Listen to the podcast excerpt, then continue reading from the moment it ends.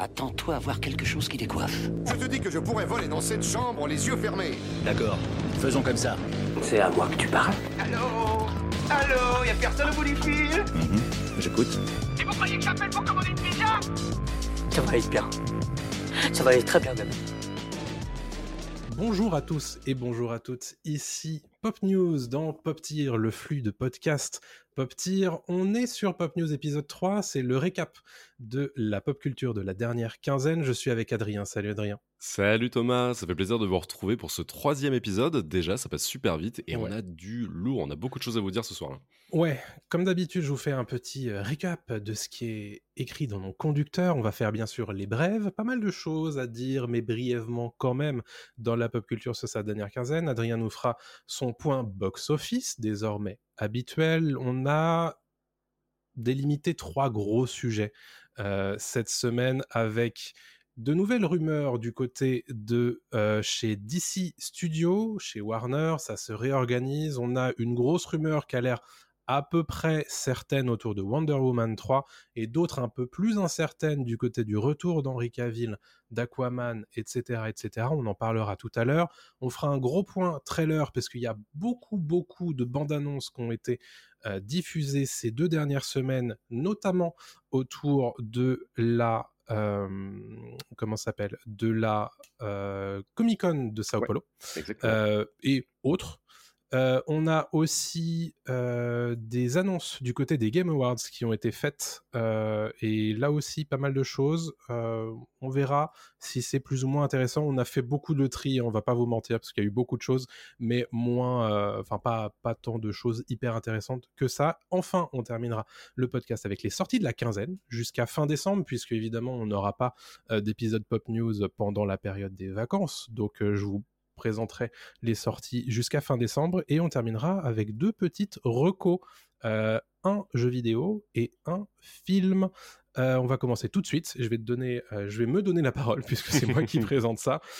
C'est Suzume, le film de Japanimation de Makoto Shinkai qui a désormais enfin une date de sortie en France. Ce sera le 12 avril 2023. C'est une sortie conjointe euh, d'Eurozoom, qui est le euh, partenaire habituel euh, de, des sorties de Makoto Shinkai, qui avait sorti Your Name. Pourquoi on parle de, ce film-là particulièrement? C'est parce que bon, Makoto Shinkai a fait du, du grand ces dernières années, et le film que, pour lequel vous le connaissez le plus, probablement, c'est Your Name. Donc ce film s'appelle Suzume, ça sort le 12 avril, c'est déjà sorti depuis très longtemps au Japon, et on l'attend depuis un moment en Mhm. France. Et euh, voilà, donc ça sort en France grâce à Eurozoom, Crunchyroll, Sony Pictures et Wild Bunch. Donc euh, du, du lourd derrière ce, ce nouveau, euh, ce nouveau film. J'ai très très hâte de le découvrir. Ça sera Pareil. pour le 12 avril prochain. On a d'autres dates qui ont été annoncées, notamment autour de Star Wars Mandalorian. Et ouais, ça a été annoncé au Comic Con de, Sao Paulo, comme tu en as parlé juste avant. Donc, The Mandalorian, la saison 3 qui est très attendue, sera diffusée sur Disney Plus le 1er mars euh, 2023. Donc, très bientôt. Il faut attendre trois petits mois et on aura, on aura la suite des aventures du, Mandalorian et de, et de Grogu. Pour l'instant, on n'en sait pas beaucoup plus sur, sur l'histoire, mais, mais ça a été partagé. La date de sortie a été partagée. On ne sait pas non plus au niveau de la diffusion. Ce sera évidemment, comme d'habitude, j'imagine, euh, un épisode par semaine. euh, Ce qu'on avait oui, euh, il y a l'habitude peu de d'avoir. risque que ce- ça change. ouais. Voilà, euh, et euh, il y a eu un teaser qui, était, euh, qui a été diffusé, un petit teaser trailer qui n'en dit pas non plus énormément, donc ça garde Oui. un peu le mystère autour de tout ça. Il y aura évidemment toujours Pedro Pascal dans, sous le masque, sous le casque de, du Mandalorian, mais on a hâte de, de retrouver ça. Ouais, bah ça va être bien. C'est le gros événement hein, sur Disney Plus du début de l'année. Mhm. Euh, autre événement Star Wars du début de l'année sur Disney Plus, c'est Star Wars The Bad Batch saison 2. Alors, c'est un micro événement hein, pour euh, puisque il y a assez peu de, de fans de Star Wars qui, qui suivent cette série.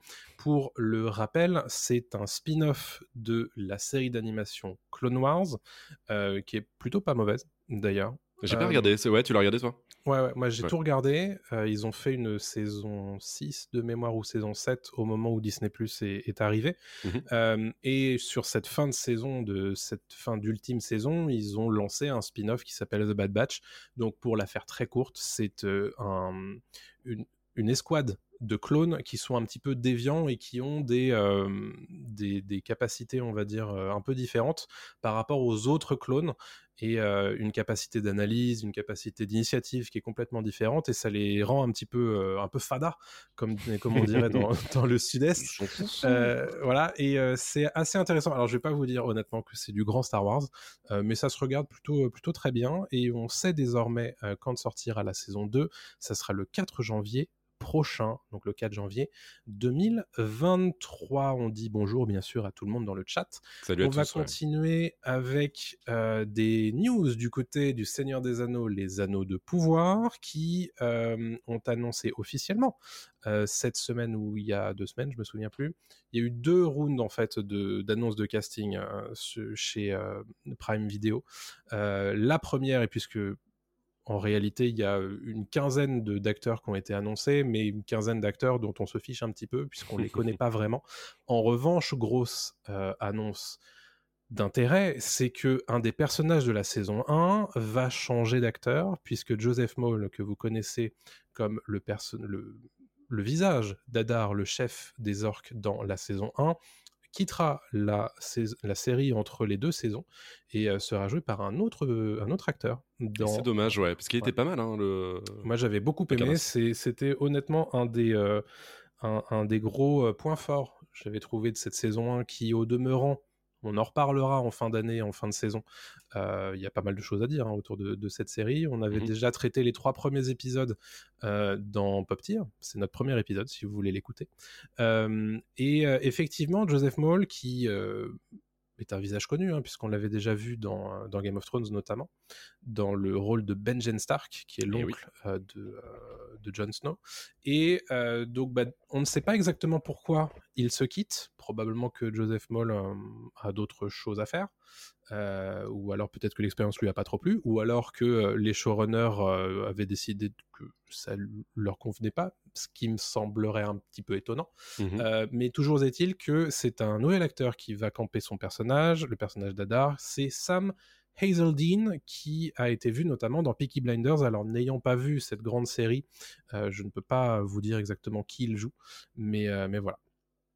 Mais je profite de... que tu parles de cette news et tu parlais de Game of Thrones juste avant. On nous Ouais. demande dans, dans le chat euh, la... à propos, on nous parle de la série Jon Snow Ouais. euh, avec Kit Harington et on n'a pas d'infos hein. pour euh, pour l'instant. C'est juste que c'est en préparation et d'ailleurs est-ce que c'est euh, complètement acté que cette série sortira? Je pense que c'est un peu dans les cartons pour l'instant et il y a, il y a- il y a beaucoup de choses qui, qui, qui se préparent, mais on n'a pas forcément de toutes les infos. En tout cas, ils n'ont pas communiqué. HBO n'a pas communiqué plus que ça sur sur la série quoi. Ouais, alors je sais que dans le chat, il y a pas mal de gens qui suivent assez assidûment le l'actu autour de Game of Thrones.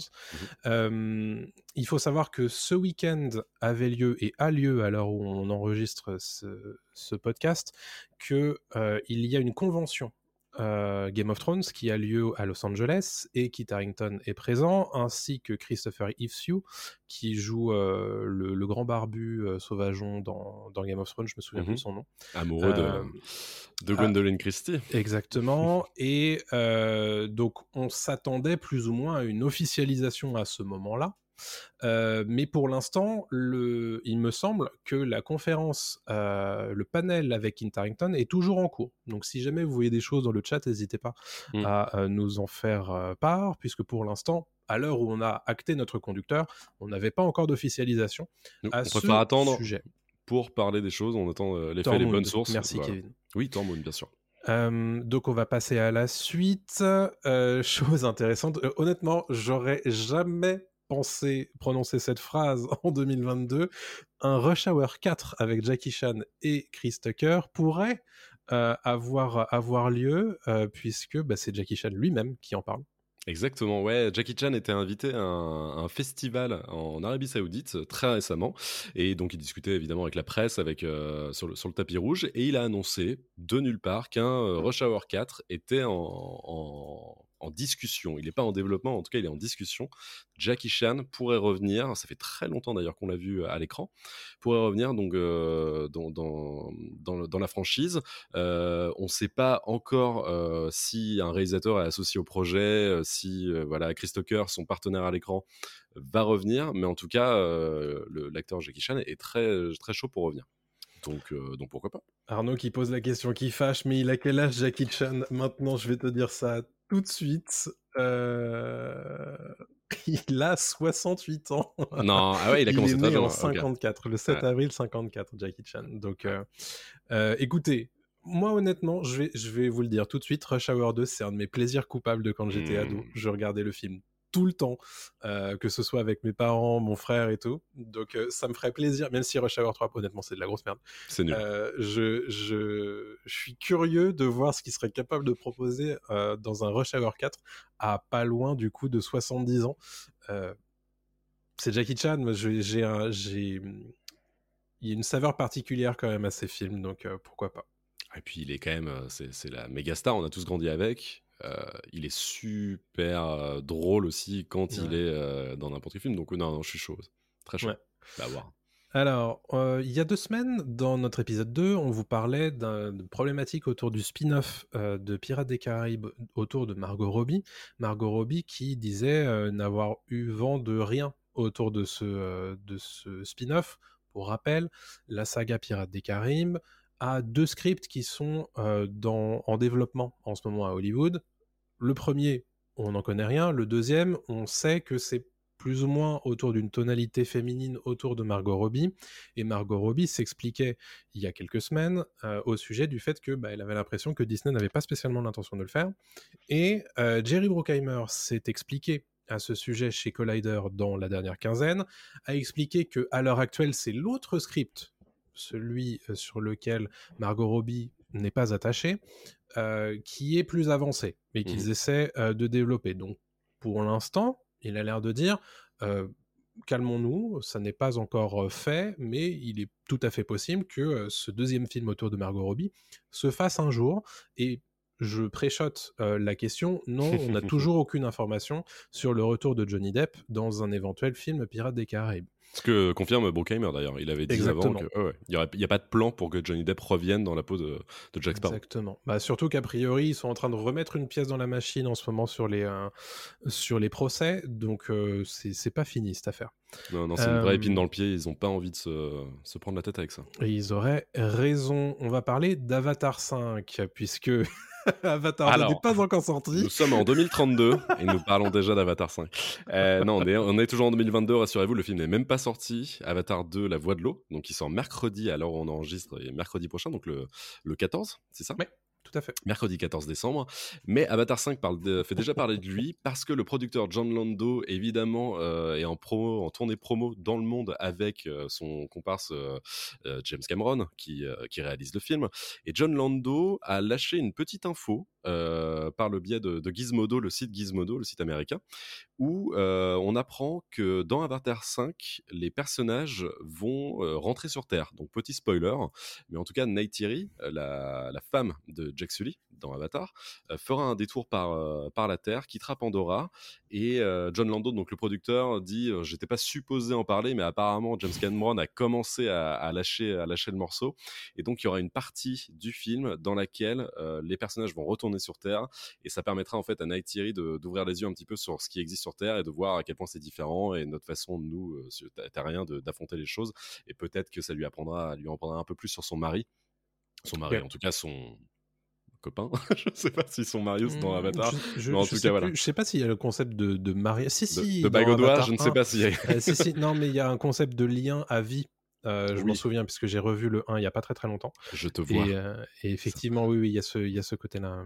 Donc, euh, oui, Mais oui, intéressant. Ce sont, ce sont des partenaires. Voilà, c'est ça, ouais, non, intéressant. Et puis il y a un côté un peu, bon, je, je vais peut-être un peu loin, mais King Kong dans l'idée de ramener le. c'est- pas un monstre, un Neytiri, mais il y a un côté, on revient sur Terre, hein, comme si, comme quand King Kong revient à, à- à New Ouais. York, voir comment vraiment ce- tout ce que a pu lui raconter Jack Sully est, vrai ou pas, quoi. Mais tu vois, je sais pas si je suis ultra chaud, moi, perso. Ah, c'est Avatar 5, on a, on a deux Non, non, films. mais oui, on a trois films sûr. même avant, donc ça- ils ont le temps de changer. Hein, ça se trouve, le script est écrit, peut-être qu'ils vont le modifier, on va voir. mais- Euh, au sujet de Avatar égale Pocahontas, je vous euh, recommande une vidéo qui a été sortie sur la chaîne YouTube d'écran large, qui est écrite par Demoiselle d'horreur. Alors traditionnellement, moi je regarde pas trop ce qui se passe chez écran large, mais j'ai regardé cette vidéo qui est plutôt très très cool. Et euh, elle démonte un petit peu la, la petite musique habituelle autour de Pocahontas, de Avatar égale euh, Pocahontas, Hmm. qu'on entend très régulièrement. Et c'est un petit peu plus compliqué que ça. Donc je vous, euh, je vous invite à aller, à aller la regarder. Donc Avatar 2 pour information, mais on va en parler de toute façon sur les sorties de la quinzaine. Ouais. On en parlera la semaine prochaine dans Pop Tier. Yes. Vous inquiétez pas là-dessus. Dernière brève qu'on voulait évoquer, c'est euh, le Joker 2, qui s'appelle Folia 2 de mémoire, C'est ça. euh, qui s'offre une toute première photo. Ouais, qui est une photo euh, de, diffusée donc par Todd Phillips, le réalisateur du premier Joker, qui est aussi Oui. le réalisateur de Very Bad Trip, de la franchise Very Bad Trip. Et Deux on y voit deux salles, totalement deux ambiances. Euh, et on voit sur cette photo donc euh, Joaquin Phoenix qui se fait raser de près euh, et qui est complètement dans le rôle parce qu'il est maigre comme tout, comme dans le premier. Ouais. Il a reperdu du poids pour le, pour le film. C'est pas une photo, je pense, du film, c'est plus une photo de tournage Possible, ouais. qu'autre chose. Et la légende qui accompagne cette photo, donc la légende écrite par Todd Phillips, c'est Day One, donc jour 1, Our Boy, notre, notre garçon, notre, notre mec. Enfin voilà. mec, ouais. Et, et donc voilà, c'est tout ce qu'on a pour l'instant, mais on voit que euh, Joaquin Phoenix n'a pas eu trop de mal à se replonger dans le rôle parce qu'il est exactement le même que- Ouais. qu'en 2019. ouais. Enfin, vraisemblablement, c'était le premier jour de tournage et euh, il l'a ouais. illustré. Il faut savoir que, alors si ça vous intéresse, vous pouvez suivre le compte Instagram de Todd Phillips, puisque très régulièrement, il partage des photos qu'il fait lui-même sur, le, sur ses tournages et elles sont souvent d'ailleurs de, de très jolie qualité. Oui, et c'est lui ouais, qui, avait, qui avait fait la promo du premier, qui avait donné envie à tout le monde un petit peu de, Mm. de se lancer là-dedans. Euh, Folie à deux, on rappelle que c'est aussi Lady Gaga euh, qui Ouais. jouera face à Joaquin Phoenix et qui jouera Harley Quinn. Tout à fait. Euh, et les premières rumeurs, et je crois même que c'est officiel, euh, disent que le film sera une comédie musicale, ou en tout cas en partie euh, une comédie musicale. Donc on a très hâte de voir ce que ça va donner, parce que le premier était super intéressant Mm. et, et avait rapporté aussi, il faut pas l'oublier, plus d'un milliard, je crois, à, Ouais. à Warner. Donc là, il joue gros et il joue gros, mais avec sans vouloir faire une suite pour faire une suite. Quoi. Il tente, il des trucs. Et euh, bah, on en reparlera d'ailleurs dans les gros sujets autour de DC Studio, mais euh, ça fait partie des, des horizons un petit peu euh, étranges de cette nouvelle collaboration entre euh, Peter Safran et, et James Gunn. Mhm. Comment gérer le, le maintien de ces univers-là qui sont autres de l'autre côté de, de DC Studio. Euh, pour rappel, la date euh, préventive de, de sortie de Joker 2, c'est le 2 octobre 2024. Exactement. Voilà pour les brèves. Tu vas nous faire ton traditionnel désormais point box-office et on va commencer par la France, Cocorico. Et oui, on a gagné le quart de finale contre l'Angleterre, mais on a aussi des choses à dire sur, le box-office. Alors, je vais juste parler d'un seul film qui a fait de, belles entrées euh, pour son premier jour. C'est Le Chapeauté 2, La Dernière Quête, qui a fait 187 328 entrées le mercredi, le jour de sa sortie. Et c'est euh, un film bah, qui a bien fonctionné, évidemment, avec les, enfants, mais aussi euh, apparemment avec les adultes, parce qu'il y a déjà eu 130 000, alors 187 000 entrées, dont 130 000 euh, Euh, ça marche très très bien, quoi. Donc euh, il y a, Ah y a oui. des chances que le film cartonne. Ouais, ouais. Ok. Bah pas mal. Moi j'ai honnêtement j'ai très envie d'aller le voir parce que euh, ça m'attire euh, ce, ce style graphique déjà et puis le pitch. Exactement. Je pense que ça n'a rien, à voir- ça a rien à voir avec le premier. Je pense que c'est beaucoup plus développé que le premier niveau scénar, Mm. niveau, niveau design. Donc, euh, franchement, une bonne, une bonne reco. Euh, pour la suite, on va, parler, on va repartir aux États-Unis, donc avec Mhm. Black Adam. Black Adam, on en parlait il y a, il y a deux semaines, qui vraiment là a quasiment terminé. euh, c'est vraiment la fin de son, de son run cinéma. Mhm. Donc, il, cum- il cumule, il cumule pardon, euh, 385 millions de dollars dans le monde après 7 semaines d'exploitation. Ouais. Et pour rappel, son budget est estimé à 195 millions de dollars, à ce à quoi on rajoute 80 millions de dollars pour la promotion, le marketing. Mhm. La question était de savoir est-ce que le film est rentable ou non? Dwayne Johnson euh, a pris les réseaux sociaux pour expliquer que oui, le film était rentable. Euh, ça a été confirmé aussi par Variety, qui a un petit peu euh, fait les comptes sur, sur tout ça. Donc Oui. le film serait rentable à peu près entre 52 et 72 millions de, de dollars, Ouais. ce qui est bien mais pas top. Ouais, Euh, le delta de c'est 20 juste- millions, en fait, c'est, c'est, ils sont pas d'accord sur combien ça a coûté en termes de promo, soit 80, soit 100 millions de dollars. C'est ça, c'est pour ça que c'est une estimation à chaque fois, Mm. tout, ce qui est, tout ce qui est promo. Donc c'est euh, c'est juste rentable. Euh, c'est pas incroyable. Euh, sur, son, sur le sol américain, le film a fait 165 millions de dollars, ce Mhm. qui est très peu. Euh, à l'international, il a fait 219 millions de dollars. Et dans le monde, si on compte international plus États-Unis, on arrive donc à 385 millions de dollars. Donc, donc il rentre même pas dans le top 10 des films les plus rentables de 2022. il, sort du, classement et je pense que Warner comptait beaucoup plus, pardon, Warner, DC Comics comptait vachement plus sur Black Adam pour, pour lancer la franchise, en tout cas avoir, avoir plus de, c'est sûr, de dollars à la, clé. Quoi. Ouais. On en parlera justement. Ouais, on va en parler juste après. De l'autre mmh, mmh, côté, mmh. on a Black Panther 2. Ouais. Qui, lui, avec son budget de 250 millions de dollars, fait bien sa vie, il n'y a aucun souci. Euh, sur le sol américain, il est à 400 millions de dollars dans cette. À l'international, dans les autres pays, il est à 339 millions de dollars. Et si on fait l'ajout des deux, on est déjà à 741 millions de dollars euh, de recettes pour Black Panther 2. Pas mal. Ce, qui est, ce qui est pas mal du tout. Je pense que le film va continuer tranquillement sa vie. Il n'atteindra mmh. sûrement pas le milliard, ça va être compliqué.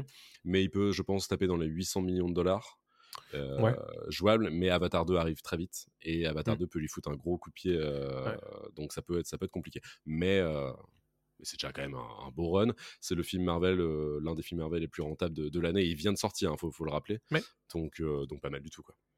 Ouais, je me souviens plus combien avait fait Doctor Strange, mais on est à peu près dans ces eaux-là. Je, eh ben, je, vais te dire, non, on n'est pas vraiment dans ces eaux-là, euh, mais euh, ça tombe bien que tu me demandes ça. Je te donne juste Doctor Strange, mais Doctor Strange a fait 955 millions de dollars d'Orset.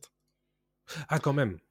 Ouais, 955 millions d'Orset. Alors, il est sorti euh, plutôt aussi dans l'année, et Black Panther fait 741 pour l'instant. Donc, tu vois, on est quand même à une div de, de 200 millions de dollars. Là. Ouais, oui, mais je pense pas qu'il arrive à 955. Euh, non, non, non. il en est à 5 semaines d'exploitation. Il y a Avatar qui sort euh, cette semaine. Euh, ça risque d'être compliqué. Ça va être compliqué, voilà. Mm. Mais alors, c'est bien que tu parles de ça parce que Doctor Strange fait partie du top 10 des, films les plus rentables de, de l'année 2022, les films qui ont plus rapporté au box-office en 2022. Et je vais vous donner le classement du top 10 au top 1 pour vous faire une idée. En 10, on trouve Sonic 2, le film, qui a rapporté 401 millions de dollars. En 9, on a Les Animaux Fantastiques, Les Secrets de Dumbledore, avec 405 millions de dollars. En huitième position, on a The Battle at Lake Changjin 2, un film de Tsui Hark euh, qui a rapporté 626 millions de dollars. Donc euh, évidemment, euh, c'est le marché chinois qui a, qui a boosté le, film. Hmm. en 7, on en parlait, Black Panther Wakanda Forever, 741 millions de dollars. Donc au moment où on enregistre aussi, parce que ça se trouve, il peut encore grimper un petit peu dans, le classement. Bien sûr. Top 6, Thor, Love and Thunder, 760 millions de dollars. Donc voilà, on est très proche de Black Panther, donc ça se trouve, il va, il va, choper, le, il va choper la place. En 5, on a The Batman, avec 770 millions de dollars. En 4, les Millions 2 avec Il était une fois Grou qui a rapporté 937 millions de dollars, ce qui est, énorme. Les gens ne sont pas lassés de la franchise et elle continue à cartonner. Et là, on arrive donc au top 3, euh, dont on a parlé juste avant avec Doctor Strange dans le multivers de, la folie. 955 euh, millions de dollars. En 2, Jurassic World, Le Monde d'après, 1 milliard de dollars. et je te laisse deviner, mais je pense que tu sais. Quel film est premier? On en a parlé il y a un mois, c'est bien sûr Top Gun Maverick. C'est bien sûr Tom Cruise, euh, l'amour de, du cinéma, euh, qui a apporté 1,4 milliard de dollars de recettes dans le monde, ce qui est énorme. C'est incroyable. Euh, ce qui est fou, c'est que c'est une suite d'un film qui a presque 40 ans. 40 ans, 40 ans, ouais. ouais qui s'est sorti en, 40, en 83, un truc comme ça. Ouais, et, et ce qui est dingue, c'est que ils ont trouvé la formule, quoi. ils ont trouvé le, la bonne manière de, de faire ce film. bien sûr, toujours centré autour de, de, Maverick, mais dans, dans, une manière différente et, et de dépasser aussi le patron de l'original, ce qui n'était pas forcément une mince affaire. Moi, je t'avoue très honnêtement que Top Gun, c'est pas spécialement un film que j'apprécie de dingue. Mmh. et pourtant, euh, avec Maverick, ils réussissent à, dépasser ça, quoi. Ouais, ils réussissent à dépasser ça et puis euh, ils partent un peu sur autre chose. Et je crois que c'est le fait d'avoir fait des prises de, de, vue euh, réelles qui a joué beaucoup. je pense que les gens sont contents. Tom Cruise, c'est quand même une machine qui marche tout le temps. Mmh. et puis là, il y a l'aspect nostalgique plus prise de vue réelle. ça marche, ça marche le bouche à oreille aussi. Et le bouche à oreille autour de ce film. C'est ça. Il est resté deux mois et demi en salle, facile en France. Ouais, ouais, ouais. ouais. Alors il est sorti dans un bon moment aussi. Bah, ça reprenait un petit peu. J'ai l'impression que oui, c'était un peu le, c'était au printemps, donc mmh c'était pas mal. Les gens étaient contents de retourner au ciné. C'est ça. Et, et c'est un film familial aussi. Hein. C'est un film que tu peux voir avec n'importe qui, donc donc c'est cool. Non, ça marche bien. Et puis c'est une suite sans être une suite. Pour moi, 40 ans après, c'est une fausse suite en fait. Tu peux... Oui, bien sûr. Ouais. Oui, c'est un film en plus que tu peux regarder sans spécialement avoir vu le premier. Bon, Ce qui est une bonne chose aussi euh, pour euh, la découverte de n'importe qui. C'est Ouais. pratique pour le bouche à oreille. Quand les gens te disent Oh non, mais t'inquiète, t'as pas besoin d'avoir eu le premier, c'est toujours un peu rassurant quand même. Euh, donc voilà, Top Gun Maverick qui, de mémoire, si jamais vous êtes un abonné à Canal+, euh, arrive très prochainement sur MyCanal et sur, sur les chaînes du groupe Canal. Yes. Euh, bah, merci pour ton point box-office, Avec plaisir. très complet comme d'habitude. Euh, on va parler des gros sujets qu'on a sélectionnés. Et le premier gros sujet qu'on a sélectionné, comme je vous le disais tout à l'heure en introduction, c'est DC Studio qui est un petit peu en train de se réorganiser. C'est même pas un petit peu, c'est grandement en train de se réorganiser en ce moment.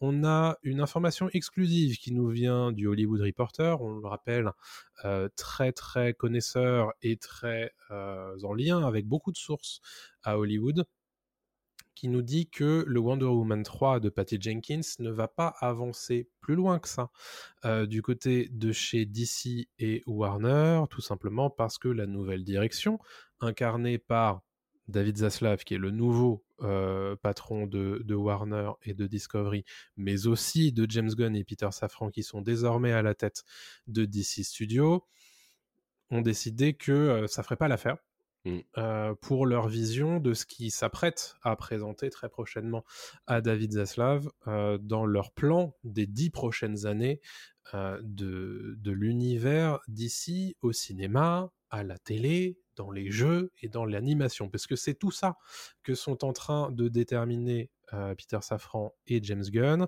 Et a priori, le script sur lequel travaillait Patty Jenkins ne les a pas spécialement convaincus, ou du moins euh, ne, ne- Pas assez, en tout cas. Voilà, Ou ne, ne fait pas partie du, du- de, du- de leur plan, quoi. ou Ne- tout ne rentre simplement pas, que ça ne faisait rentre pas, partie de leur plan, quoi Ouais. qu'il arrive. Ouais. Euh, donc ça, ça fait partie, de- c'est la première grosse information du Hollywood Reporter, et on peut quasiment la considérer comme une information plus qu'une rumeur, puisque c'est confirmé par ailleurs par d'autres médias américains, notamment IndieWire et Variety, euh, qui posent plus de guillemets et mettent des, euh, des, pincettes sur d'autres informations, d'autres rumeurs euh, que donnait euh, le Hollywood Reporter avec le conditionnel d'usage, bien sûr.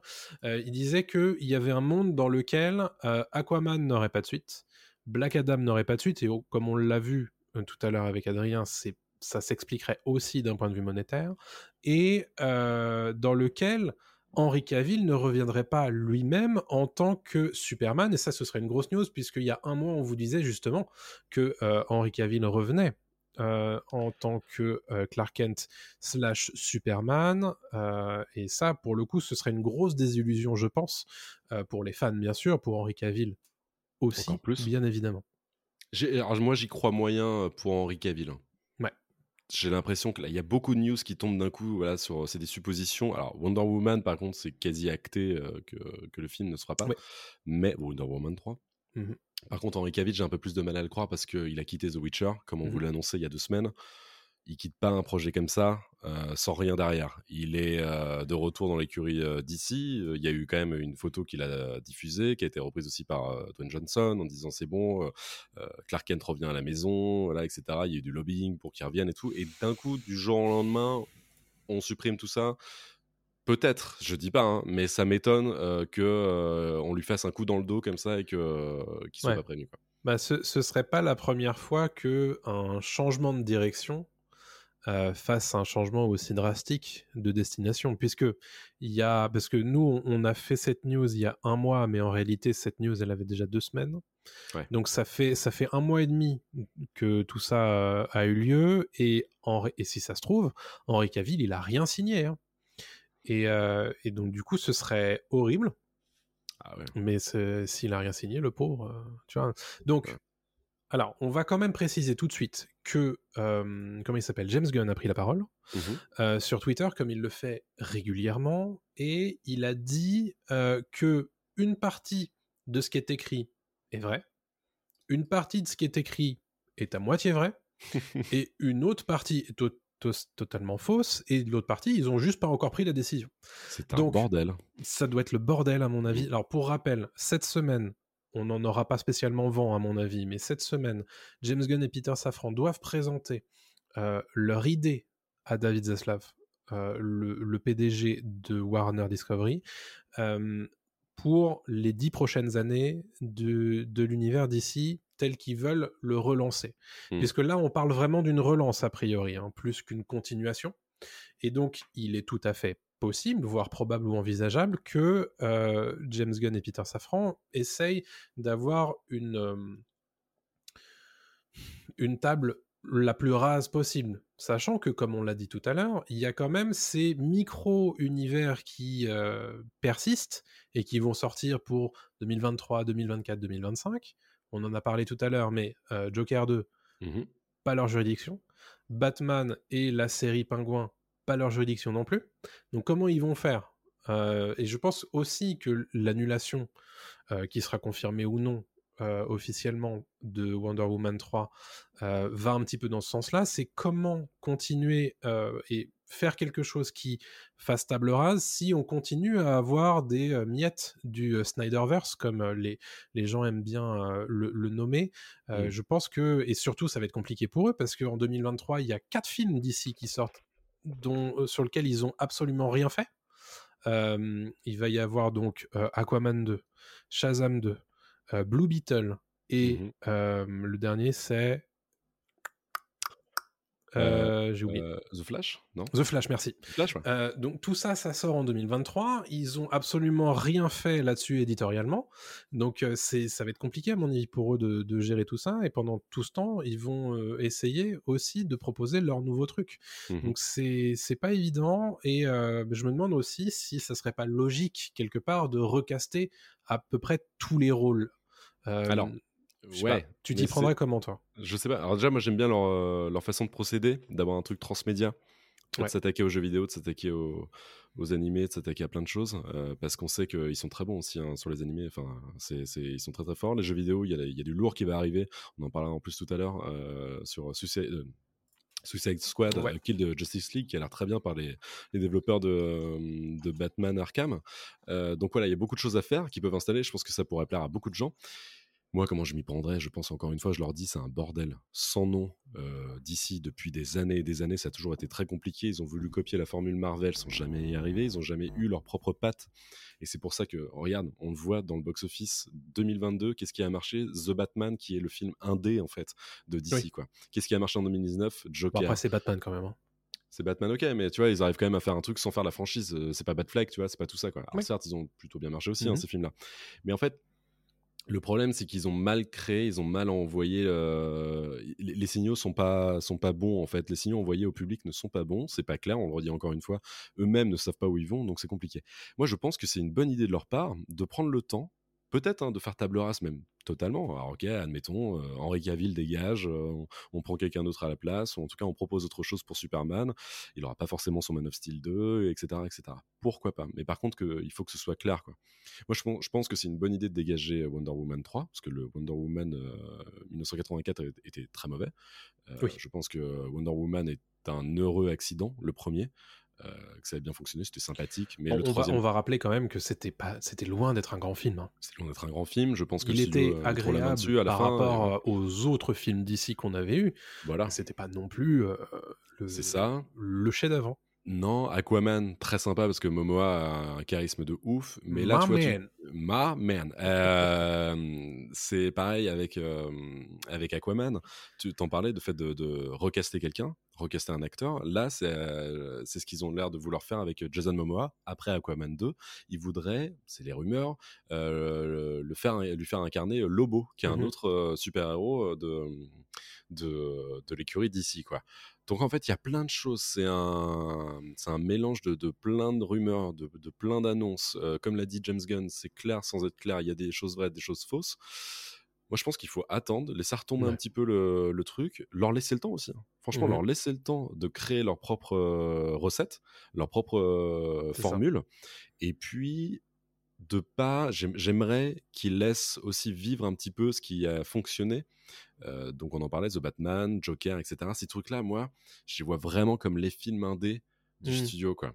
Et ça serait pas mal d'avoir deux univers comme ça. On sait que c'est indé, on sait que c'est leur, ouais. c'est des, des, films un peu, Qu'on leur patte, tout quoi. seuls, quoi. Mm. Qui, qu'on leur patte et qui, qui peuvent vivre tout seuls, qui n'ont pas besoin d'être franchisés, tu vois. C'est, ça le truc. C'est en fait Marvel, évidemment, fait du Domac et fait du Burger King. Et en fait, DC n'a pas forcément besoin de ça aussi. DC peut, peut très bien fonctionner, peut-être aussi juste en lançant des trucs. euh, Bah, j'ai l'impression quand même que c'est ce qu'on leur demande hein, à, à James Gunn et Peter Safran, c'est de, Faire de l'argent, de- hein. de faire des thunes. Euh, vraisemblablement, ils seraient pas sous le coup des euh, restrictions budgétaires qui sont nombreuses euh, chez Warner de Discovery en ce moment, puisque bah, la, la fusion euh, a été aussi euh, l'occasion de faire du matraquage de licenciements, etc. Ouais. Visiblement, ça ne n'impacterait pas les efforts de DC Studios. Donc, a priori, il devrait avoir le champ libre d'un point de vue budget.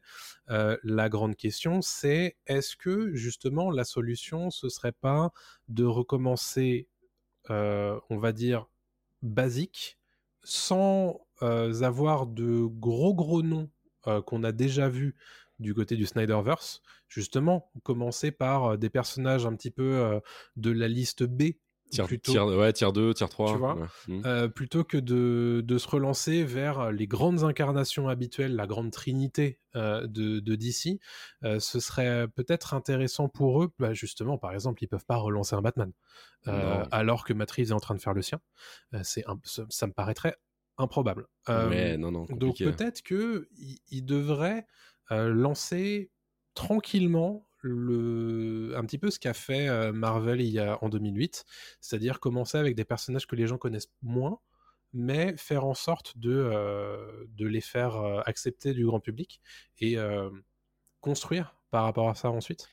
Ouais, alors je vois complètement ce que tu veux dire. Est-ce qu'ils ont les moyens de faire ça? Parce que Marvel, c'est peut-être plus iconique dans la pop culture. Les personnages, même de, de second rang, sont plus iconiques que les autres. Genre Thor, même si tu connais pas de base, Thor, tu sais qui c'est quoi. Captain America, peut-être plus compliqué, mais, euh, mais on l'avait déjà vu un petit peu dans, dans l'idée, dans l'inconscient collectif, on savait, on savait qui c'était. Euh, par contre, je suis d'accord que Hawkeye, Black, euh, Black Widow, etc., c'était un peu plus chaud. Mais Hulk, pareil, il y avait une série dans les années euh, 70, 80, tout ça, c'était connu un peu du grand public quand même. Si Mm. tu ramènes des personnages d'ici, bah, tu ramènes Martian Manhunter, tu ramènes d'autres d'autres persos comme ça. Mm. C'est pas forcément évident non plus. euh, et moi, je suis pas assez calé en DC, mais j'ai pas l'impression que ce soit. Bah, tu peux ramener un. Tu sais, dans DC, il fait partie d'ici, comme il s'appelle. Ah mince, j'ai perdu son nom. euh, qui, qui va dans les. euh, dans les ténèbres, qui a, une, une cravate et qui fume des clopes. Mince, qui était dans la série. Il y a eu le film à jouer avec. Constantine? Mais merci Constantine. Euh, Constantine qui a, un, qui a un perso d'ici. Ce genre de perso, par contre, pourrait être intéressant. Mhm. Tu relances un petit peu là-dedans, ça pourrait, ça pourrait être cool. Tu peux créer des, des choses cool. Euh, mais après, je sais pas. Je suis pas convaincu. Je suis pas convaincu. Ouais, je, je sais pas trop ce qu'il pourrait faire. Euh, Il y a peut-être un truc à faire dans justement ce qu'est le, le relancement de Suicide Squad par James Gunn. Cette façon de, de nous faire accepter à nouveau des, euh, des, des, des personnages euh, d'anti-héros. Le problème, c'est que si James Gunn se continue à euh, s'entêter sur le, la gardien de la galaxisation de, de DC, ça va peut-être pas marcher jusqu'au bout. Euh, il peut pas faire ça sur tous les personnages de DC non plus. Mm. Euh, donc c'est pas évident à gérer à mon avis. Je sais pas comment ils gèrent leur euh, leur affaire, mais euh, mais c'est c'est loin d'être évident euh, et, et je pense que euh, comme il le dit sur son compte Twitter, euh, ils savaient tous les deux qu'ils allaient se lancer dans quelque chose de de, de compliqué, de complexe, et, euh, et le côté euh, éditorial et le côté créatif les a convaincus, mais c'est loin d'être une affaire évidente. C'est compliqué, mais en fait, juste pour revenir aussi sur Marvel, tu prends Iron Man, donc chacun a eu son film Ouais. avant Avengers, mais c'était, il faisait quand même partie des Avengers, ce type-là, quoi. Oui, Certes, euh, voilà, mais tu sais, ça amenait euh, à l'équipe des Avengers. Euh, là, là, ils peuvent pas repartir en fait sur la Justice League. C'est, terminé en fait. Ça a été fait, ça a été mal fait.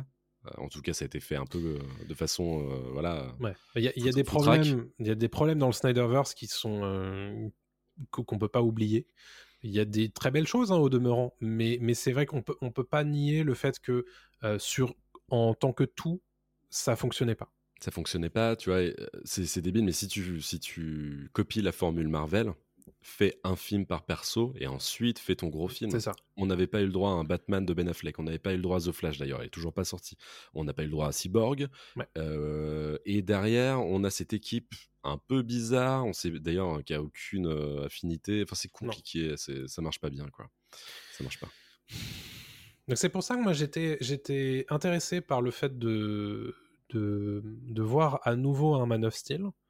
Ah, parce que il y avait quelque chose qui de l'ordre du la surface avait seulement été grattée autour de, de Superman euh, sur cette incarnation de d'Henry Cavill et Mm. justement le enfin dans Batman v Superman en réalité Superman euh, c'est l'antagoniste de, de Batman dans ce film Oui, oui. et dans Justice League bah, c'est à peu près pareil Ouais. Euh, donc c'est un peu dommage moi j'ai trouvé que que ce personnage avait été relégué un petit peu trop vite au second plan Mhm. et, et c'est un peu dommage. Euh, J'aurais bien aimé le, le voir. Alors, encore une fois, euh, on n'est pas du tout en train de faire une veillée funèbre de, du, du Henry Cavill euh, Superman, puisque pour l'instant, rien n'est officiel, et pour l'instant, a priori, c'est même de l'ordre du peut-être improbable en tant que rumeur. Donc, Mhm. on va attendre, bien sûr.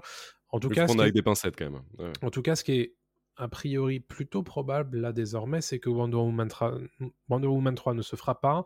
Et pour l'instant, l'incarnation de Gal Gadot en euh, Diane, Mhm. Diana, Diana. euh, est un peu dans la balance. Donc, euh, bon, j'imagine que s'ils font pas Wonder Woman 3, euh, ils vont peut-être pas garder Gal Gadot dans, dans, dans la, dans leur grand schéma. Mais Non. ça, on en sait rien. Ça, ça me dérange moins. Comme tu dis, au bout d'un moment, il faut recaster. Et on sait que chez Marvel, ce sera la même chose. Au bout d'un moment, euh, les, les Ouais. persos iconiques seront recastés. hein, mais euh, Et pour l'instant, pas, pas, trop parce qu'ils ont Bah, un ça viendra avec leur, euh, leur X-Men. Ça viendra avec les X-Men, évidemment. Ça viendra avec les 4 Fantastiques. Ça viendra avec plein de choses. D'ailleurs, qui ont été euh, castés deux fois. D'ailleurs, il y a eu deux films 4 Fantastiques, plus un, quat- un- un troisième film 4 Fantastiques qui ça. était une, une horreur. Euh, mais euh, mais au-delà de ça, ça c'est plutôt normal. Ça me dérange moins. Mm. Mais au- et, et ce que je veux dire, c'est que le roster de Marvel permet aussi de s'appuyer sur d'autres personnages et la formule Marvel est assez puissante pour faire découvrir des persos qui de base ne sont pas si intéressants que ça. Et en fait, on apprend à les, à les aimer euh, parce que parce que c'est rodé quoi. Enfin, il y a pas de souci, on arrive vraiment à faire fonctionner le truc quoi. Là, c'est fatigué, on va pas re- revenir sur Marvel, mais Marvel est fatigué un petit peu. Oui. Mais euh, mais bon, la fatigue de Marvel, c'est rien comparé au bordel sans nom qu'est euh, DC en ce moment quoi. Bah, disons que euh, il y a des efforts créatifs qui ont été clairs euh, de, du côté de DC, euh, mais le, la réalité économique de ce qu'on leur a demandé de faire euh, était intenable en réalité. Exactement, ouais. Parce que on leur a dit, bah, euh, faites-moi ça en trois ans.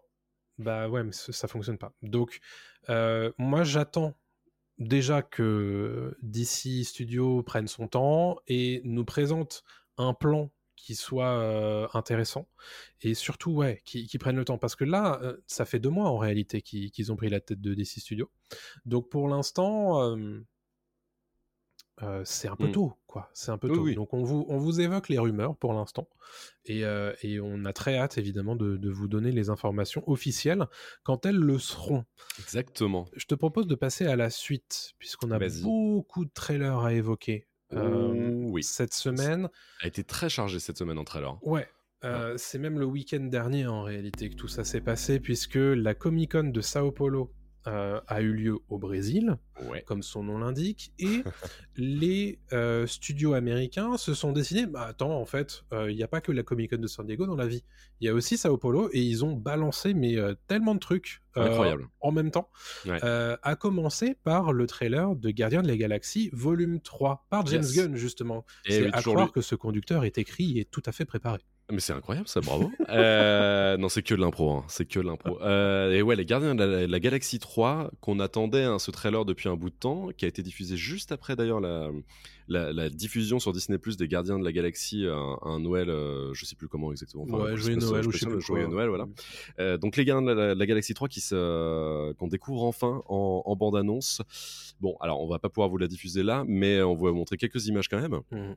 Et dans ce trailer, euh, on voit que euh, bah, les gardiens pleurent un petit peu le, départ d'un personnage bien cher, à- eux, et que on sent que c'est la fin. On sent que c'est un peu la fin de la trilogie. Ça a été annoncé hein, que James Gunn terminera euh, ses Gardiens de la Galaxie 3, euh, voilà, et qu'il n'y en aura pas forcément d'autres voire même pas du tout, on pense que c'est un peu la fin. Euh, et ce trailer est plein d'émotions, rythmé par une super musique comme d'habitude, et puis permet de découvrir des personnages euh, du, des, des BD, des comics euh, qu'on n'avait pas encore vus, dont Adam Warlock, Oui. qui est, sera le principal euh, antagoniste des Gardiens de la Galaxie. Mhm. Adam Warlock qui est joué par Will Poulter, Ouais. qui, est un, qui est un très bon acteur, qui avait été vu dans Labyrinthe notamment, qui a été vu dans Détroit de Oui. Catherine Bigelow, etc Qui avait marqué d'ailleurs dans Détroit.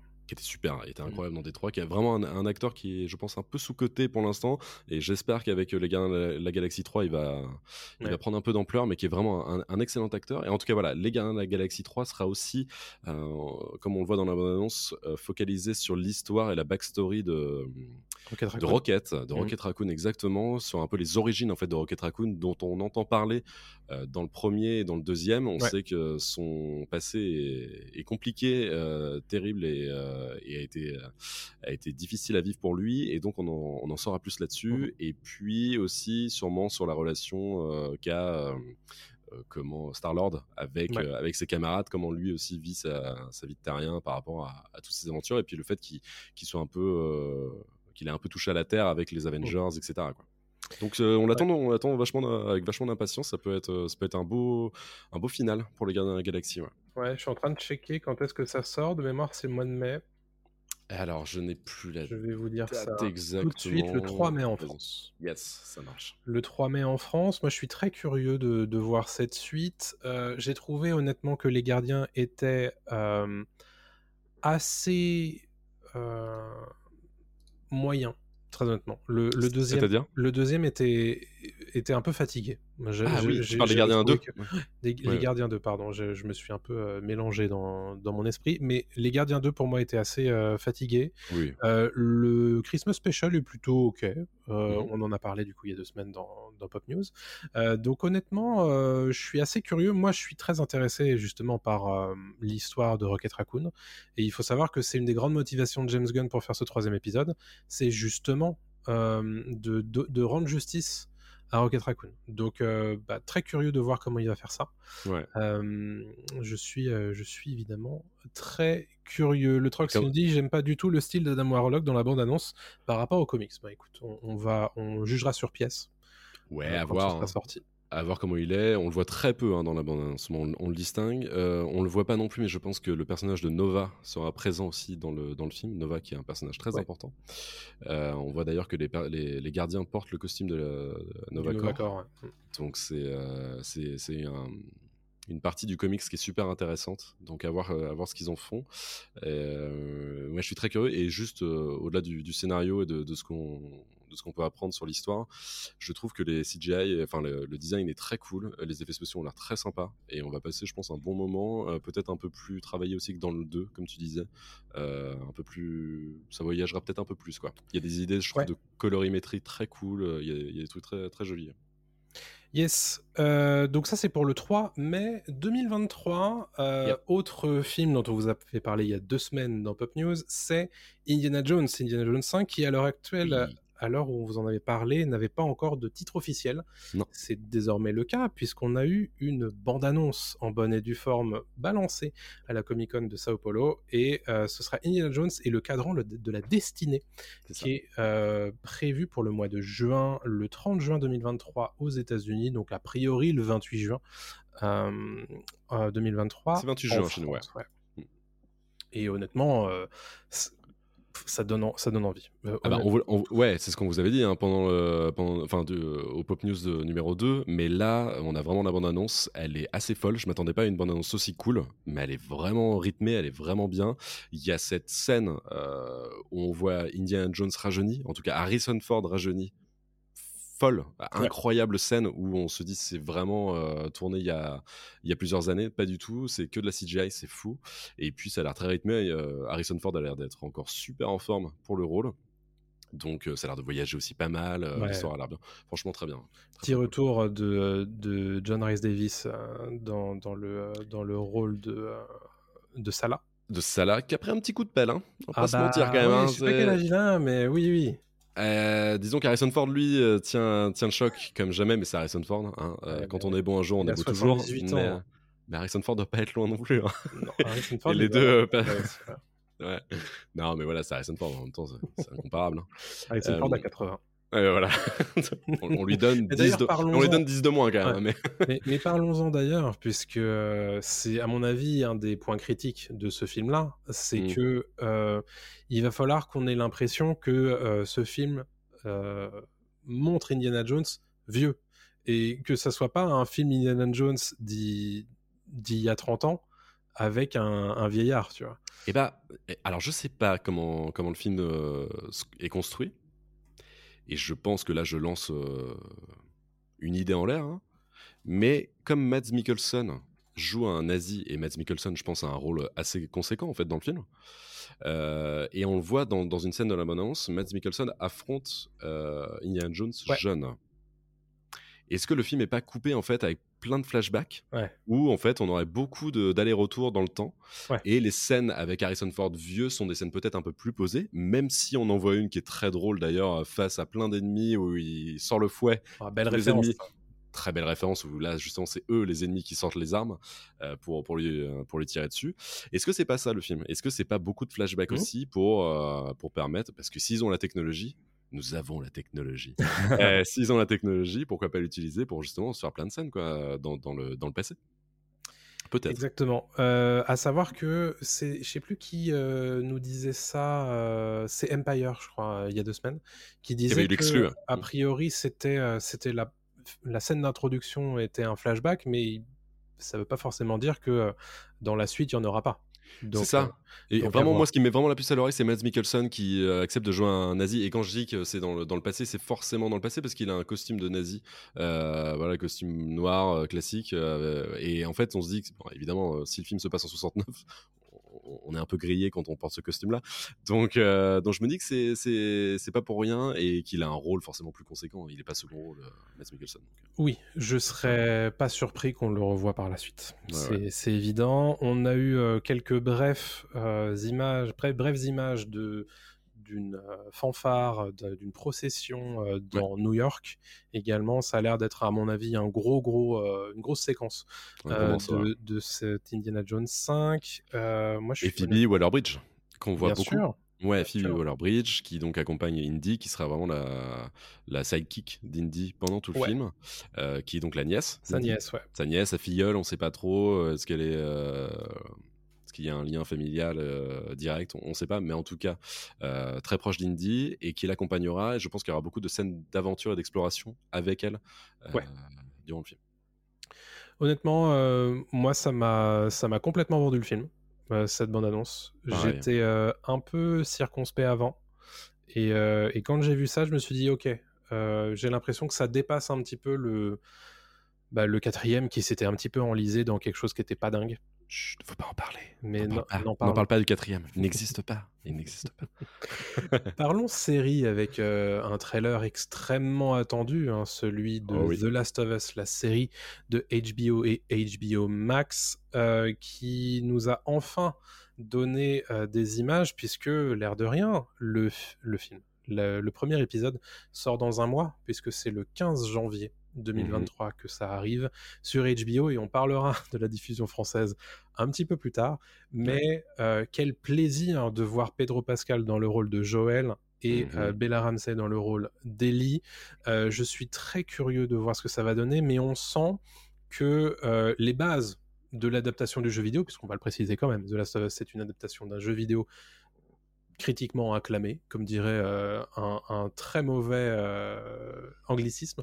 Euh, Public, non, public, un succès public et critique, vraiment, quoi. Vraiment très très bon jeu qui d'ailleurs a eu un remake sur PlayStation 5 euh, ces derniers mois.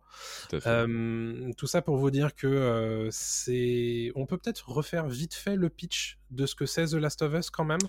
ouais, Pour tu veux les je gens qui fasse? sauraient pas ce que c'est, ouais, ben, je t'en prie, ouais. Ouais, alors en fait, euh, The Last of Us, c'est très simple, c'est une contamination euh, quasiment globale, en fait, en tout cas des États-Unis, pas forcément du monde, parce qu'on sait pas trop, mais en tout cas aux États-Unis, le, le sol américain est contaminé par un champignon qui transforme les gens et qui les transforme en, en, en zombie, on va dire, En voilà, en tout cas en, en infecté qui, euh, bah, qui en contamine d'autres évidemment. Et donc là, euh, ça se déroule 30 ans plus tard, je crois, la contamination, 30 ans après euh, le début de la contamination. Mhm. Les gens essaient de survivre comme ils peuvent. Et on suit en fait Joël dans le premier The Last of Us. On suit Joël qui a perdu sa fille. Désolé pour le spoiler, mais le, jeu est sorti il y a 10 ans quand même. Qui a perdu sa fille en fait et est devenu un, un- comment on dit un transporteur, un smuggler, un, Oui, c'est ça, un transporteur. Ouais. Il- il transporteur de- des- C'est un fixeur, on dirait. quoi. C'est Ouais. quelqu'un qui, qui fait des petits jobs par-ci par-là, mais surtout dans le transport. Quoi. Voilà, donc d'armes, de, n'importe quoi en fait. Et sauf que on lui demande de transporter une jeune fille qui a à peine 13-14 ans, une adolescente, qui est contaminée, enfin qui a été mordue, mais n'a pas été contaminée en fait. Elle a été mordue par un, euh, par un zombie et n'a pas été contaminée, ce qui fait qu'en fait elle est potentiellement euh, porteuse d'un d'un antidote en fait et d'une d'un vaccin contre euh, le, le virus. Euh, voilà, on va pas aller plus loin, mais euh, se commence alors bah, une aventure qui va durer euh, à peu près une vingtaine d'heures dans le, dans le premier jeu, Ouais. qui va faire traverser les deux héros, euh, les- il va faire traverser les États-Unis euh, d'est en ouest, si je me souviens bien Oui, c'est ça. Et euh, pour voilà euh, amener la, la petite d'un point A à un point B et on n'ira pas plus loin mais va se créer évidemment une relation père-fille qui est euh, bah, incroyable c'est superbement bien écrit c'est l'un des jeux vidéo les plus les mieux écrits de, de ces dernières années The Last of Us 2 Et un Et, final euh, incroyable hein, sur The Last of Us 1. euh, Mm, ouais c'est éblouissant de, de, Ouais. de- c'est du génie c'est- c'est- c'est- Mm, cette mm, fin. Touchante et, et incroyable et The Last of Us 2 donc qui poursuit là-dessus on va pas développer The Last of Us 2 Oui, Toi, bah, je sais que non, pas aimé euh, Ouais, moi j'ai beaucoup moins aimé le deuxième euh, par rapport au, au premier, mais j'ai l'impression d'être un peu seul tout euh, à penser ça. Euh, mais c'est pas grave. Ouais. je, en fait, j'ai été beaucoup plus impressionné par la narration du premier que par le deuxième, et surtout par le fond. Euh, moi, c'est le, c'est le fond du, du, du- du propos du, du deuxième qui m'a gêné parce que. Enfin bref, on, dé- Ah, la, on théma- la thématique, la Ouais. thématique n'est pas la même. La thématique du exactement. 2 est la vengeance, alors que la thématique du 1 est la Et- filiation et le. Et Et le... j'avais trouvé que c'était un petit peu bas du front en quoi. fait. Ça m'a, ça m'avait un peu, euh, ça m'avait un peu gonflé. on fera un Euh, épisode euh, mais voilà, un jour, un jour, un jour, il faudra qu'on Ouais. en parle. Ouais, parce que je sais qu'on n'est pas d'accord là-dessus. Non, pas du tout d'accord. J'ai adoré le. Mais bref, tout ça pour revenir sur la série, la série qui Mhm. sort du coup le 15 janvier aux Très bientôt. C'est très bientôt. Et justement, il faut qu'on en parle. Mais oui, c'est pour ça on qu'on est là. Aucune information sur la diffusion en France de cette série. Rien. Ça Rien me tout. rend dingue. Ouais. Euh, et, Ah, et ça qui, ça- ce que je trouve fou en fait, c'est que on le sait que c'est OCS le diffusera pas. Mhm. Mais qui va remplacer? Et à un mois de la sortie, on devrait être fixé quand même. Et moi, ça m'inquiète parce que je suis en train de me dire, si ça se trouve, on, on va pas l'avoir en même temps que, euh, que les États-Unis. C'est, ça a été le cas pour d'autres séries, hein, et, euh, parfois. hein. Donc, Ouais. euh, c'est pas inédit. hein. Il y a des chances qu'on n'ait pas du tout la série tout de suite et qu'on attende peut-être la fin de la diff euh, et qu'on l'ait que dans quelques mois. Je crois, il y a des rumeurs qui disent qu'Amazon Prime serait sur le coup. Euh, alors, il faut aussi rappeler que Canal va sûrement racheter OCS, ou en tout cas s'associer. à- Non, oui, racheter OCS, je crois. Euh, Donc, il y a des chances aussi que ça se fasse, mais ça, c'est dans quelques mois. Ouais. Donc, on n'aura pas la série tout de suite. Donc, voilà, il y a beaucoup de choses en, en jeu et on a, comme tu dis, pas de diffuseur français, quoi. Ouais. Mais euh, Pour information, euh, cette semaine, OCS a envoyé un communiqué de presse aux journalistes euh, pour euh, préciser son offre 2023. Et dedans, il parle de Handmaid's Tale euh, saison finale. Il parle de plein de films. Parle pas de The Last of Us. Donc, ouais. vous inquiétez, enfin, vous inquiétez pas. Vous pouvez être sûr que c'est pas sur OCS qu'on regardera euh, The Last of Us l'an prochain, sauf grosse surprise. Euh, et effectivement, pour confirmer ce que tu racontes sur euh, Prime Video, Prime Video est un va devenir un diffuseur des séries HBO, HBO Max surtout, euh, puisque on en parlera dans le coin sorti de la quinzaine, mais le 30 décembre sort Peacemaker sur Prime Video en France, qui est une série HBO Max qui n'avait pas encore été diffusée en France. Euh, donc, est-ce que ça va être ça désormais le paradigme euh, HBO euh, Prime Video, c'est-à-dire qu'on va se taper les séries en France euh, bien plus tard, des mois plus tard, alors que tout le monde les aura piratées déjà avant euh, pour les mater? Euh, moi, ça m'inquiète, honnêtement. Si c'est le cas, honnêtement, enfin, c'est très grave. C'est euh, très grave, c'est très grave ce que vous faites. Ce Euh, ce serait vraiment, vraiment dommage. Après, dis-toi que euh, c'est un- une autre problématique, mais les séries Disney Plus n'étaient pas diffusées tout de suite, on- donc on avait dû attendre. euh, tu vois que la plateforme débarque. Oui. Euh, C'est un peu. Ah oui, mais regarde, c'est un peu la même chose. HBO Max, c'est une plateforme américaine. Elle n'est pas présente en France. Nous, vrai. on avait la chance avec OCS d'avoir des séries HBO. HBO Max, évidemment, a envie de récupérer euh, tout dans son giron et de lancer ses, propres- ses propres plateformes. Bien sûr. Moi d'ailleurs, euh, c'est- on a enfin, une petite aparté, mais je trouve ça lunaire que toutes les plateformes se lancent. Là, il y a Paramount en ce moment, il y a tout le monde. En fait, on sait plus où donner de la tête. Il y a rien qui, y a rien qui qu'on ne va. sait plus où donner de notre porte-monnaie, en fait. C'est- oui, on c'est trop, c'est trop. C'est trop. On, on, on, on- dilapide un peu trop euh, no- notre fric euh, là-dedans, euh, dans, dans plein de plateformes. On sait peu. aussi. Le catalogue n'est jamais très clair, donc en fait, on sait jamais quelle série sort ou pas. Donc bref, ça c'est autre chose. Mais moi, ça me choque pas trop parce que tu vois, Disney Plus, on a attendu quelques temps avant de pouvoir l'avoir en France et les séries étaient déjà sorties bien avant. The Mandalorian, je sais pas si tu te souviens, Mhm. mais on a attendu vachement alors que les États-Unis en parlaient déjà Bien comme sûr. jamais, gros goût et tout. On était, tout le monde était à fond. Nous, on faisait ah, apparemment, il y a un petit Yoda qui traîne. On ne sait pas ce que c'est. voilà. Donc moi, ça me choque moins. Ce qui m'embête évidemment, c'est de pas avoir de diffuseur français euh, pour le moment et que et que les gens puissent pas en profiter. En tout cas, qu'une grande partie de la population puisse pas en profiter. C'est ça. euh, Donc, euh, bon. Et, donc, donc ça c'est pour le diffuseur. En, rappelant, donc la bande-annonce a été diffusée, qui est super, et cette bande-annonce revient vraiment sur euh, le premier jeu. Donc s'attaquera exclusivement au premier jeu, peut-être pas même l'intégralité du premier jeu. Je pense que Je suis pas certain, ouais. Je suis Ouais, pas je sûr pense que ça arrêtera peut-être euh, à la moitié du, premier Ouais. jeu, en tout cas de Mm. l'histoire du premier jeu. Pedro Pascal a l'air impeccable en Joël, euh, très dur à incarner parce que Joël, charisme de dingue, euh, doublé Oui. par, par Troy Baker. Rappelons d'ailleurs que Troy Baker, le doubleur de Joël dans le jeu, fera un caméo dans, euh, dans The Last of Us.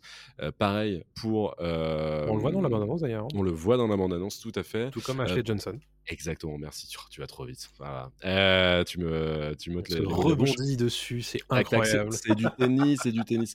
Euh, non, non, voilà, Ashley Johnson qu'on voit aussi dans la bande-annonce sera présent, donc c'est sympa de faire, faire des caméos aux doubleurs originaux qui étaient super euh, pour, pour les deux rôles. Ouais. Et cette bande-annonce aussi permet de voir le style visuel qui a l'air vraiment de coller au plus près Ouais. de ce qu'on a pu voir dans le jeu vidéo. Ça a l'air d'être super bien fini, les détails sont dingues. Et puis de voir quelques acteurs qu'on n'avait pas trop vus non plus depuis le début, et notamment Anna Torv, que j'aime beaucoup, euh, qui a joué dans Fringe, qui a joué dans Man- euh, Mindhunter, et là qui joue Tess, Tess qui est un personnage très important de The Last of Us. Euh, donc je suis, je suis très curieux de voir ce que ça va donner. Quoi. Exact. Donc honnêtement, bah, que du bon hein, sur, euh, sur ce trailer. Euh, On a bien sûr hâte de voir sur pièce, Ouais. euh, de découvrir ça semaine après semaine. Vrai, si possible. Oui. Possiblement en légal en France, ce serait chouette. C'est mieux. Merci. Euh, passons à la suite avec le trailer de Super Mario Bros. Le film. Wahoo Et oui, puisque euh, honnêtement, moi quand j'ai vu ça, j'ai fait Ah ok, ben ça va être bien en fait. Mhm, mhm, Tout à fait. Film Super Mario, comme son nom l'indique, est une adaptation des jeux vidéo Mario, centré autour de Super Mario Bros, le plombier, et euh, c'est dirigé par Illumination, qui est le studio derrière Les Mignons, Moi Moche et Méchant, Le Lorax, tout ça, tout ça, tout ça, tout ça. Les mecs savent y faire quoi. Ils savent y faire, et honnêtement, alors, on peut parler déjà du style visuel, mais ça fonctionne super bien, c'est magnifique. Ouais. Et Ah, il faut aussi préciser immédiatement que le doublage des bandes annonces en français est super bien. Mais oui. Limite vachement mieux que celui où il y a énormément de stars du côté des États-Unis. Euh, donc euh, honnêtement, euh, alors, en, en fait non, il, il est très bien le doublage américain. J'ai juste quelques doutes sur Chris Pratt en, en Mario, Euh, mais en, en réalité j'ai trouvé que c'était vachement cool d'avoir aussi le, le, le doublage français qui était presque plus proche euh, du, du Mario que l'on joue dans les jeux quoi. La, la voix française est plus aiguë. Euh, en tout cas, Ouais. elle est plus, plus douce que la voix de Chris Pratt est trop grave, je trouve, pour Mhm. Mario, même s'il l'atténue, on sent qu'il y a beaucoup d'effets. Mais c'est vrai que moi, elle me dérange un peu. À voir pendant, durant le film, en fait, pendant tout le film, ça, ça peut, ça peut moins choquer. Mais comme tu l'as dit, ouais, le doublage américain est cool. Euh, Jack Black en Bowser, c'est génial. Euh, euh, Michael Key, euh, Michael Key en, en Toad, c'est super. Mais la voix, enfin, les voix françaises ont l'air d'être exceptionnelles et en tout cas de coller euh, au plus près, voilà, du, de, de- de- de l'image qu'on peut se faire aussi des, des persos qui n'ont pas forcément de voix euh, dans Oui. les jeux et donc euh, donc c'est très cool quoi. Et puis il y a- il y, a ce style, c'est compliqué, mais je pense qu'Illumination a trouvé le moyen d'adapter le style de Mario, qui est un style extrêmement euh, connu et en fait qui est gravé dans, notre rétine. Ouais. Et pourtant, ils ont fait quelques ajustements qui permettent de d'avoir un de nouveaux effets visuels et une nouvelle, euh, une nouvelle DA. Euh, voilà, tu le montres à l'écran. euh, voilà, c'est ces gros yeux de Mario qu'on voit d'habitude jamais. je sais pas, c'est cool. Moi, je trouve ça, je trouve Ouais. ça très sympa. Et moi j'aime bien parce que les premières phases d'humour dans la, la bande-annonce fonctionnent bien.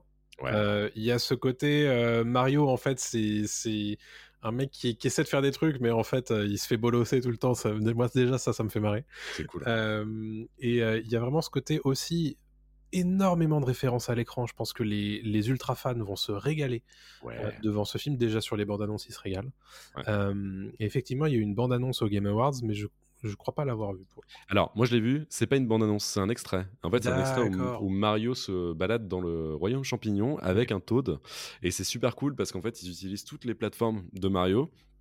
Ils utilisent les, les coins, euh, les, les, les boîtes euh, Ouais. de, de pièces. Euh, Mario se galère en fait à, à faire un, un jump que, en fait, en tant que joueur, on galère aussi à faire. Et il se rattrape à la dernière, à la dernière minute au truc. Voilà, il y a plein, de- plein de références en fait aussi au gameplay de Mario. Cool. Et c'est très cool en fait. Les mecs ont tout compris. Enfin, ils ont l'air d'avoir tout compris à l'univers Mario, euh, au point que ce soit méta un peu genre Ouais. on sait, on sait que vous galérez à faire des, des saltos. Ben regardez, en fait, voilà, on le montre aussi. ça. Donc ça c'est cool. Ouais. Trop bien. Euh, pour information, ça sort le 29 mars 2023, a priori en France. Mhm. Ce qui m'étonne puisque c'est prévu pour avril aux États-Unis. Donc il va falloir qu'on Bah, vérifie ça. je- nous, c'est toujours quelques jours avant. C'est toujours le vendredi aux États-Unis et le mercredi chez nous. Donc ce soir, ça doit être Ouais. le- Ouais, j'ai quand même 7 avril aux États-Unis, donc euh, ça m'étonne d'avoir 29 mars en France. Mais bref, Ah ouais? Bon. euh, on vérifiera ça euh, un de ces quatre et on vous dira. Euh, parlons. Alors, alors ça pour le coup, c'est deux salles, deux ambiances. On va parler euh, des Chevaliers du Zodiaque parce que oui, il y a un film live action Chevaliers Mhm. du Zodiaque qui sort en 2023. Et honnêtement, Ah. quand j'ai vu ça passer, je me suis dit c'est un fake, c'est pas possible. et en réalité. euh, C'est malheureusement pas un fake. euh, voilà, ça existe. Euh, Alors. que dire? J'ai envie quand même. Alors non, je, je vais pas vous dire que j'ai envie de voir ce film, c'est faux. Euh, mais j'ai pas envie de, de le comparer immédiatement à Dragon Ball Evolution sans avoir vu. Mais honnêtement, quand je vois cette bande-annonce, ça ne me fait penser qu'à ça. Je ne vois que ça dans Alors, ce film. ne le compare pas à Dragon Ball Evolution, compare-le à la bande-annonce de Dragon Ball ben voilà. Evolution. voilà, ce sera aussi bien. C'est ça en fait, c'est vraiment mauvais, ça se voit, c'est nul. Euh, pourtant, des acteurs reconnus, il y a Sean Bean. Euh, Famke Johnson qui était euh, Jean Grey dans, dans Ouais. X-Men Euh, pourquoi pas quoi mais euh, oh, ça a pas l'air fou quoi et puis bon cette franchise euh, oui elle sort un peu du formol quoi enfin c'est à voir je sais pas en tout cas, Ouais. bande-annonce, c'est pas donne pas envie quoi Moi, moi, je vais être honnête, c'est c'est une série d'animation que je regardais régulièrement quand j'étais gamin, Hein, quand j'étais ado pour le coup. Euh, Hmm. Mais donc ça, elle a une une résonance un peu particulière, mais honnêtement, quand je vois ça, ça me donne pas envie. Donc Non, euh, donc franchement, euh, euh, j'avais même pas regardé honnêtement le l'animé en 3D de chez Netflix il y a quelques années, donc je me vois pas regarder ça très honnêtement. Ouais, On a Arnaud qui nous dit c'est pas si pire en vrai. je m'attendais vraiment à pire et par contraste, je trouve presque la bande-annonce bonne. Bah écoute, si jamais tu vas le voir, euh, on sera très, cu- très curieux d'avoir euh, ton avis euh, à son sujet, puisqu'à l'heure actuelle, il n'y a pas de date de sortie prévue. C'est pour 2023, quoi qu'il en soit. On est très médisant, mais ça se trouve, c'est génial. Si ça se trouve, c'est incroyable. Ah oui. Parlons d'un film français. Alors là, pour le coup, c'est pas du tout la Comic Con de Sao Paulo. Mais donc on va parler non, non seulement d'un film français, mais de deux films français. c'est un diptyque, Les Trois Mousquetaires, qui est réalisé par Martin Bourboulon. Tout à fait. Euh, Qui a fait Papa et Maman, euh, Papa ou Maman 1 et Papa ou Maman 2. Bah, ça va lui changer, hein, le film Et. KDP. Euh, Ouais. euh, alors, plus proche peu- quand même. Ouais, clairement. Ouais. Avec Romain Duris également. Euh, Mhm. Romain Duris qui joue euh, le rôle d'Aramis dans euh, Les Trois Mousquetaires, partie 1 et partie 2. Et oui, il y aura deux aura parties. hein. deux films euh, en 2023 sortis par Pathé. C'est un gros pari pour Pathé puisque euh, une adaptation d'époque, film de KPDP, adaptation d'Alexandre Dumas, euh, avec énormément de budget, à mon avis, ça se voit hein, euh, quand on regarde le trailer. Ah ouais, ouais. Euh, honnêtement, ça donne envie. Mhm. J'ai envie de, j'ai envie d'y croire. Ça fait longtemps qu'on a eu un film de KPDP en France. Il y en avait grave. beaucoup à une époque. C'est cool qu'on revienne un petit peu avec ça. Moi, j'aime bien. Moi, j'ai, moi, j'ai qu'une envie, c'est que ce soit réussi, très honnêtement. Ouais, pareil. Parce que j'aimerais bien qu'on sorte un petit peu du schéma habituel de, euh, du film français égal grosse euh, comédie euh, française pour la famille avec de l'humour un petit peu chelou. bref, Euh, et d'avoir des effectivement une fois de temps en temps des gros films français mais un peu ambitieux. Mhm. Et rien que pour ça, j'ai pas envie que le film, que les films se ratent parce que bah, déjà il y a du potentiel, je pense. Ouais. Le casting est assez stylé. Ah bah, donc on a Pio Marmaille, François Civil, euh, Vincent Cassel, Romain Duris, euh, on a Eva Green en Milady et euh, j'oublie non c'est déjà pas mal. On a on a quand même un énorme casting et puis comme tu l'as dit c'est un diptyque donc voilà ils ont le temps de poser les bases. Ouais. Euh, bon et le roman d'Alexandre Dumas est, est assez conséquent pour pour en faire deux films. Oui. Et puis, euh, et comme je le disais, moi, ça me fait, ça fait du bien qu'on revienne un petit peu à ce, à ce genre qu'on avait complètement lâché en France, je trouve, pour privilégier des comédies ou des films de genre, justement, des films un peu euh, indés. Euh, là, on ressent un peu les, les blockbusters, on ressent aussi des paysages, parce que c'était tourné vachement en, en décor naturel, notamment à Saint-Malo, voilà, sur- sur des plages. Et euh, avec aussi beaucoup de budget, donc euh, que ce soit des, des- des chevaux, des animaux, des, des armes, des costumes, on sent quoi là, il y a eu, il y a eu une- un effort de fait là-dessus. Je suis très curieux de voir ce que, ce que ça va donner. Ça peut être un four total. Vraiment, ça peut être un four, comme ça peut être un, un énorme succès. Donc Ouais. vraiment, c'est un pari, comme tu dis. Quoi. Euh, on va juste préciser les dates de ces deux films. Le premier sort le 5 avril 2023 en France, le deuxième le 13 décembre. Ouais. En France, donc c'est évidemment les deux films vont sortir. Euh, on a donc on est certain d'avoir la suite. Mhm. Euh, J'imagine en réalité que le film était, trop gros pour euh, sortir en, en une seule phase. Ouais. Mais honnêtement, moi j'ai j'ai qu'une envie, c'est que ça soit bien. Voilà, je, Ah, pareil, ouais. je vais pas, je vais pas en dire plus, mais, euh, mais voilà. Les, les trois mousquetaires, partie 1 d'Artagnan, euh, 5 avril, et partie 2 Milady avec Eva Green euh, en le 13 décembre. Donc euh, moi, moi, je suis curieux et je serai, euh, je serai dans la salle le 5 avril pour découvrir ça. Par contre, Ah ouais. un film pour lequel je ne serai pas dans la salle pour découvrir, c'est Transformers Rise of the Beasts. C'est donc une énième suite de la saga Transformers qui revient sur grand écran l'an prochain, le 9 juin 2023 aux États-Unis, donc probablement le 7 juin. En France. France, de retour évidemment avec Optimus Prime qui va faire face cette fois à je sais même pas quoi, mais bref, Ah, des, robots, euh, des forme de bêtes. robots, ouais, exactement, ouais, des robots gorilles, des robots euh, tigres à dents de sabre, des robots un peu partout. Gorilles, tout ça. Euh, Voilà, des nouveaux héros aussi qui arrivent avec euh, un des acteurs euh, qui jouait dans, dans Hamilton et qui jouait dans In the, In the Heights, je crois. Oui, Euh, voilà. euh, Anthony Ramos. C'est ça, tout à fait.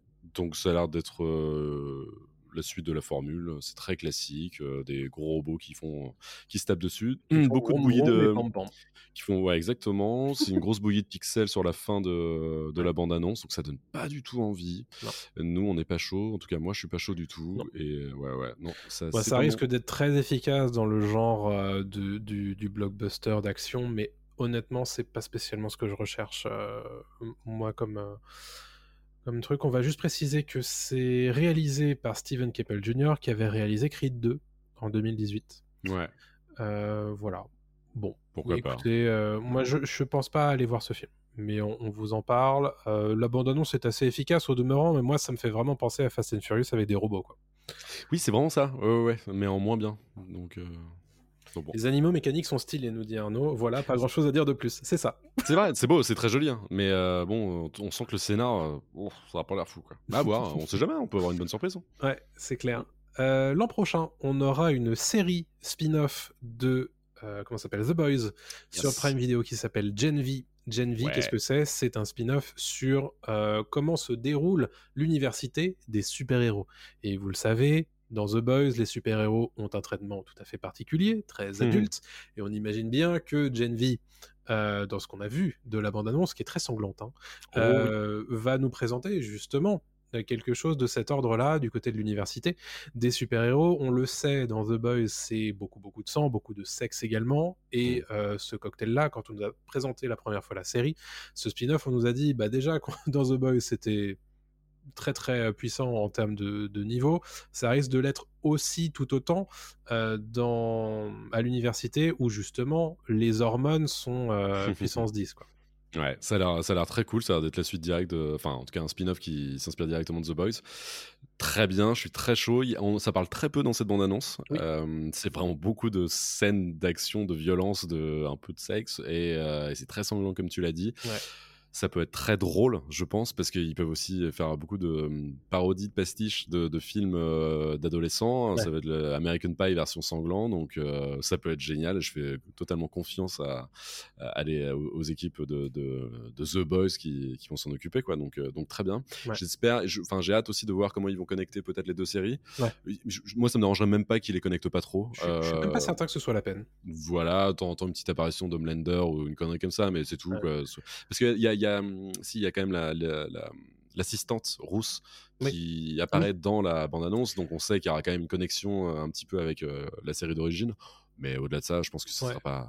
On a également euh, des, des images aussi de, de ce qu'on voit comme étant des produits labellisés euh, par les membres des sets. Ouais. On voit comment ça s'appelle A-Train sur un, sur un distributeur de, de boissons. Mhm. J'imagine que c'est comme ça beaucoup que vont se faire les, euh, les références entre les deux séries.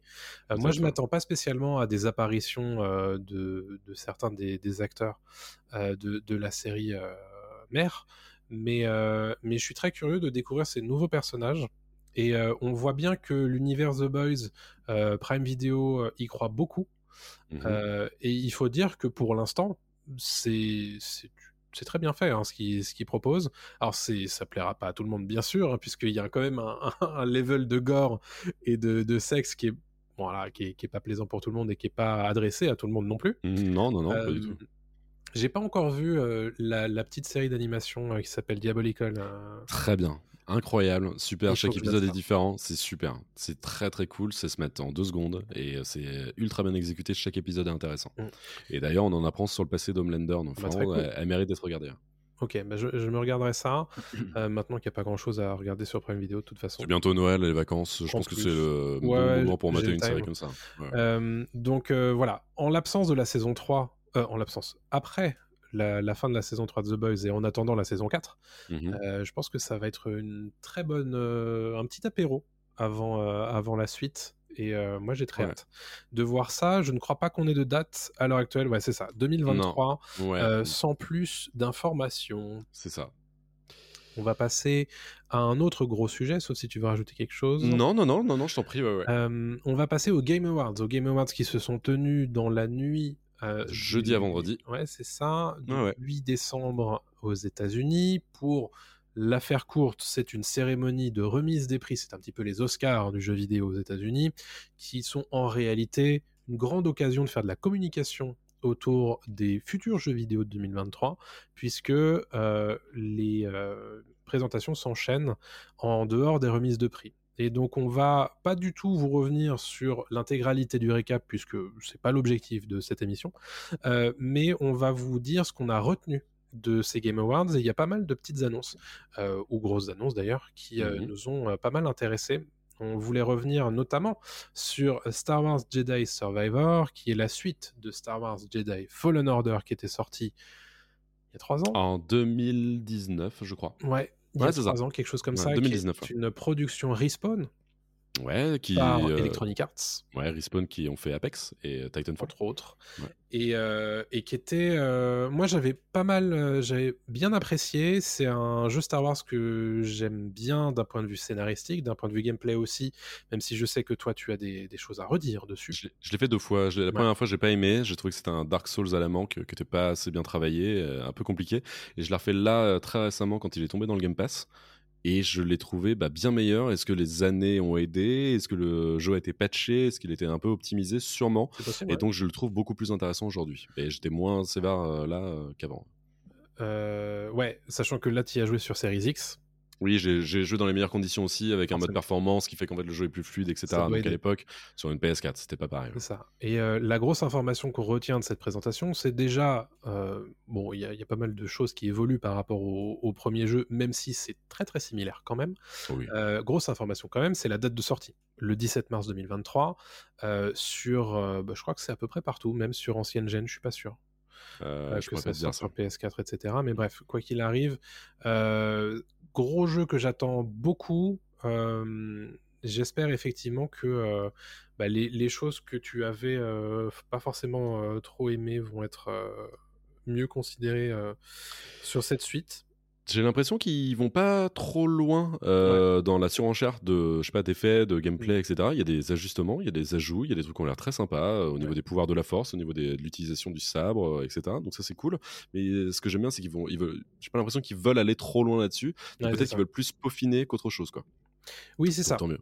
Ça a l'air d'être une suite qui, qui se construit par rapport aux acquis du, du passé. Et il faut dire que les acquis du premier jeu étaient déjà assez solides. Tout à fait. Euh, mais euh, moi, je vais juste préciser que c'est un jeu qui m'a permis de me lâcher sur les, euh, sur les, les jeux Souls-like, puisque Mhm. moi, avant de jouer à ce jeu-là, j'avais toujours pensé que j'étais incapable de jouer à un jeu Souls. Alors, on va préciser pour les gens qui connaissent rien aux jeux vidéo, que les jeux type Demon Souls, Dark Souls, etc. sont connus pour être très durs. Oh Euh, oui. Du moins très exigeants. Et euh, moi, étant un joueur très occasionnel de pas mal de choses, je me trouvais incapable de jouer à ces jeux-là. Et j'ai joué à Jedi Fallen Order en 2019 en me disant, euh, j'y joue pour Star Wars. Et en réalité, j'ai trouvé un petit peu de, de référence aux jeux Souls. Mm. Et, euh, et vu que c'est passé sans trop trop de problèmes sur Fallen Order, je me suis dit, euh, bah, quand est sortie la PS5 et que je l'ai que je l'ai euh, prise, euh, j'ai euh, joué à Demon Souls dans la foulée, qui est mon premier jeu Souls, Mhm. et j'ai j'ai fini le jeu. Et donc quelque part, je remercie. T'étais fier, hein. Ah ouais, fier. bah déjà j'étais fier, mais euh, quelque part c'est aussi euh, grâce à ce jeu-là que, que je le dois. Parce que sinon je Mm. l'aurais jamais fait, je pense. Non, je pense que tu as raison, c'est une bonne porte d'entrée hein, vers les jeux Souls, euh, ça aide, ça aide grandement. Moi, c'est ce que j'ai reproché, mais euh, parce que je suis arrivé de l'autre côté en fait. J'avais déjà fait des Souls, j'en avais fait beaucoup. J'arrive sur Fallen Order et en fait, je les trouvais pas du tout À niveau. À niveau. En fait, il était trop, trop bancal en fait, Mm. et, et il s'inspire pas que des Souls. En fait, il s'inspirait aussi d'Uncharted pour l'exploration, mais Ouais. il faisait pas du bon Uncharted, il faisait, il faisait pas du bon Souls, euh, etc., etc. En fait, il s'inspirait de plein de bonnes choses, mais il le faisait pas forcément bien. Et c'est ça que j'ai trouvé un peu dommage de proposer une carte avec trop de plats et à la fin, en fait, je- j'en voulais au jeu de de- de- d'être un peu trop euh, un peu trop partout euh, et nulle part Ouais. à la fois quoi. Donc là, j'ai l'impression qu'ils se recentrent peut-être un peu plus. Leur formule a l'air d'être un peu plus calée. Ouais. Euh, Il y avait beaucoup de bugs aussi, hein, faut pas se mentir, hein, dans le premier. C'était Oui. quand même euh, assez buggé. Mm. J'espère que là, ce sera un peu plus travaillé aussi là-dessus, quoi. Mm. Donc à voir, mais euh, ouais, je, suis rigolo. Et puis, on s'est attaché à ce perso. Moi, j'aime bien. Ouais, Cal. C'est Cal, Cal Quel Cal- castis, ouais. Et euh, c'est un perso très cool qui est, qui est en plus dans un moment de l'univers Star Wars plutôt sympa aussi, avec la traque des Jedi, etc. Donc c'est Oui. Ça se déroule entre euh, l'épisode 3 et l'épisode 4. Ça. Et euh, donc on, on est euh, face à un padawan qui vit l'ordre 66, donc qui est l'exécution des Jedi dans la galaxie, Mhm. et y échappe et doit essayer de, bah, de continuer à apprendre et surtout essayer d'échapper aux inquisiteurs qui essaient de lui faire la peau. Donc Ouais. euh, c'est ça le principe du premier jeu et euh, le deuxième jeu a l'air de vouloir continuer à bâtir euh, sur les personnages qu'on avait déjà rencontrés dans le premier jeu. Donc Mhm. honnêtement, moi je suis très curieux, ne serait-ce que pour le scénario de ce jeu. Ouais, donc le 17 mars prochain, on va continuer avec une autre suite. Et alors pour le coup, moi j'étais pas du tout au courant que ça allait se faire. J'étais très surpris quand je me suis levé euh, vendredi matin, parce que bien sûr j'ai pas regardé ça à 1h30 du matin euh, pour avoir euh, les trailers. Je me suis réveillé du coup avec la douce euh, information que Hades, mon GOTY 2020, euh, mon Game of the Year 2020 euh, aurait une suite qui s'appelle donc Hades 2.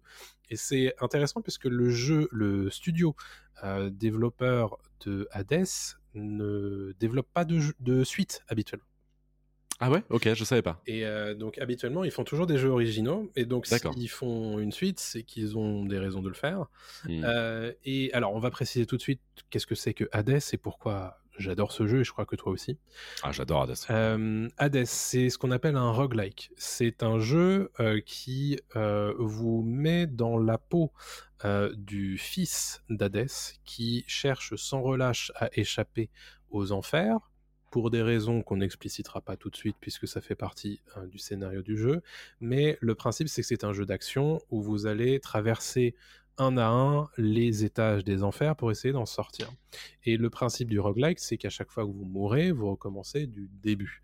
Mhm. Et euh, jeu d'action extrêmement intéressant avec beaucoup beaucoup de combos qu'on peut développer petit à petit. Moi, ce qui m'avait beaucoup intéressé dans ce jeu, c'est que le scénario se développait sur euh, plusieurs dizaines d'heures et à chaque fois que tu faisais une nouvelle run, donc une nouvelle partie, euh, tu avais de nouvelles choses à découvrir. Et euh, C'est moi, c'est ce que j'avais trouvé extrêmement marquant dans ce jeu, au-delà du fait qu'il est absolument magnifique.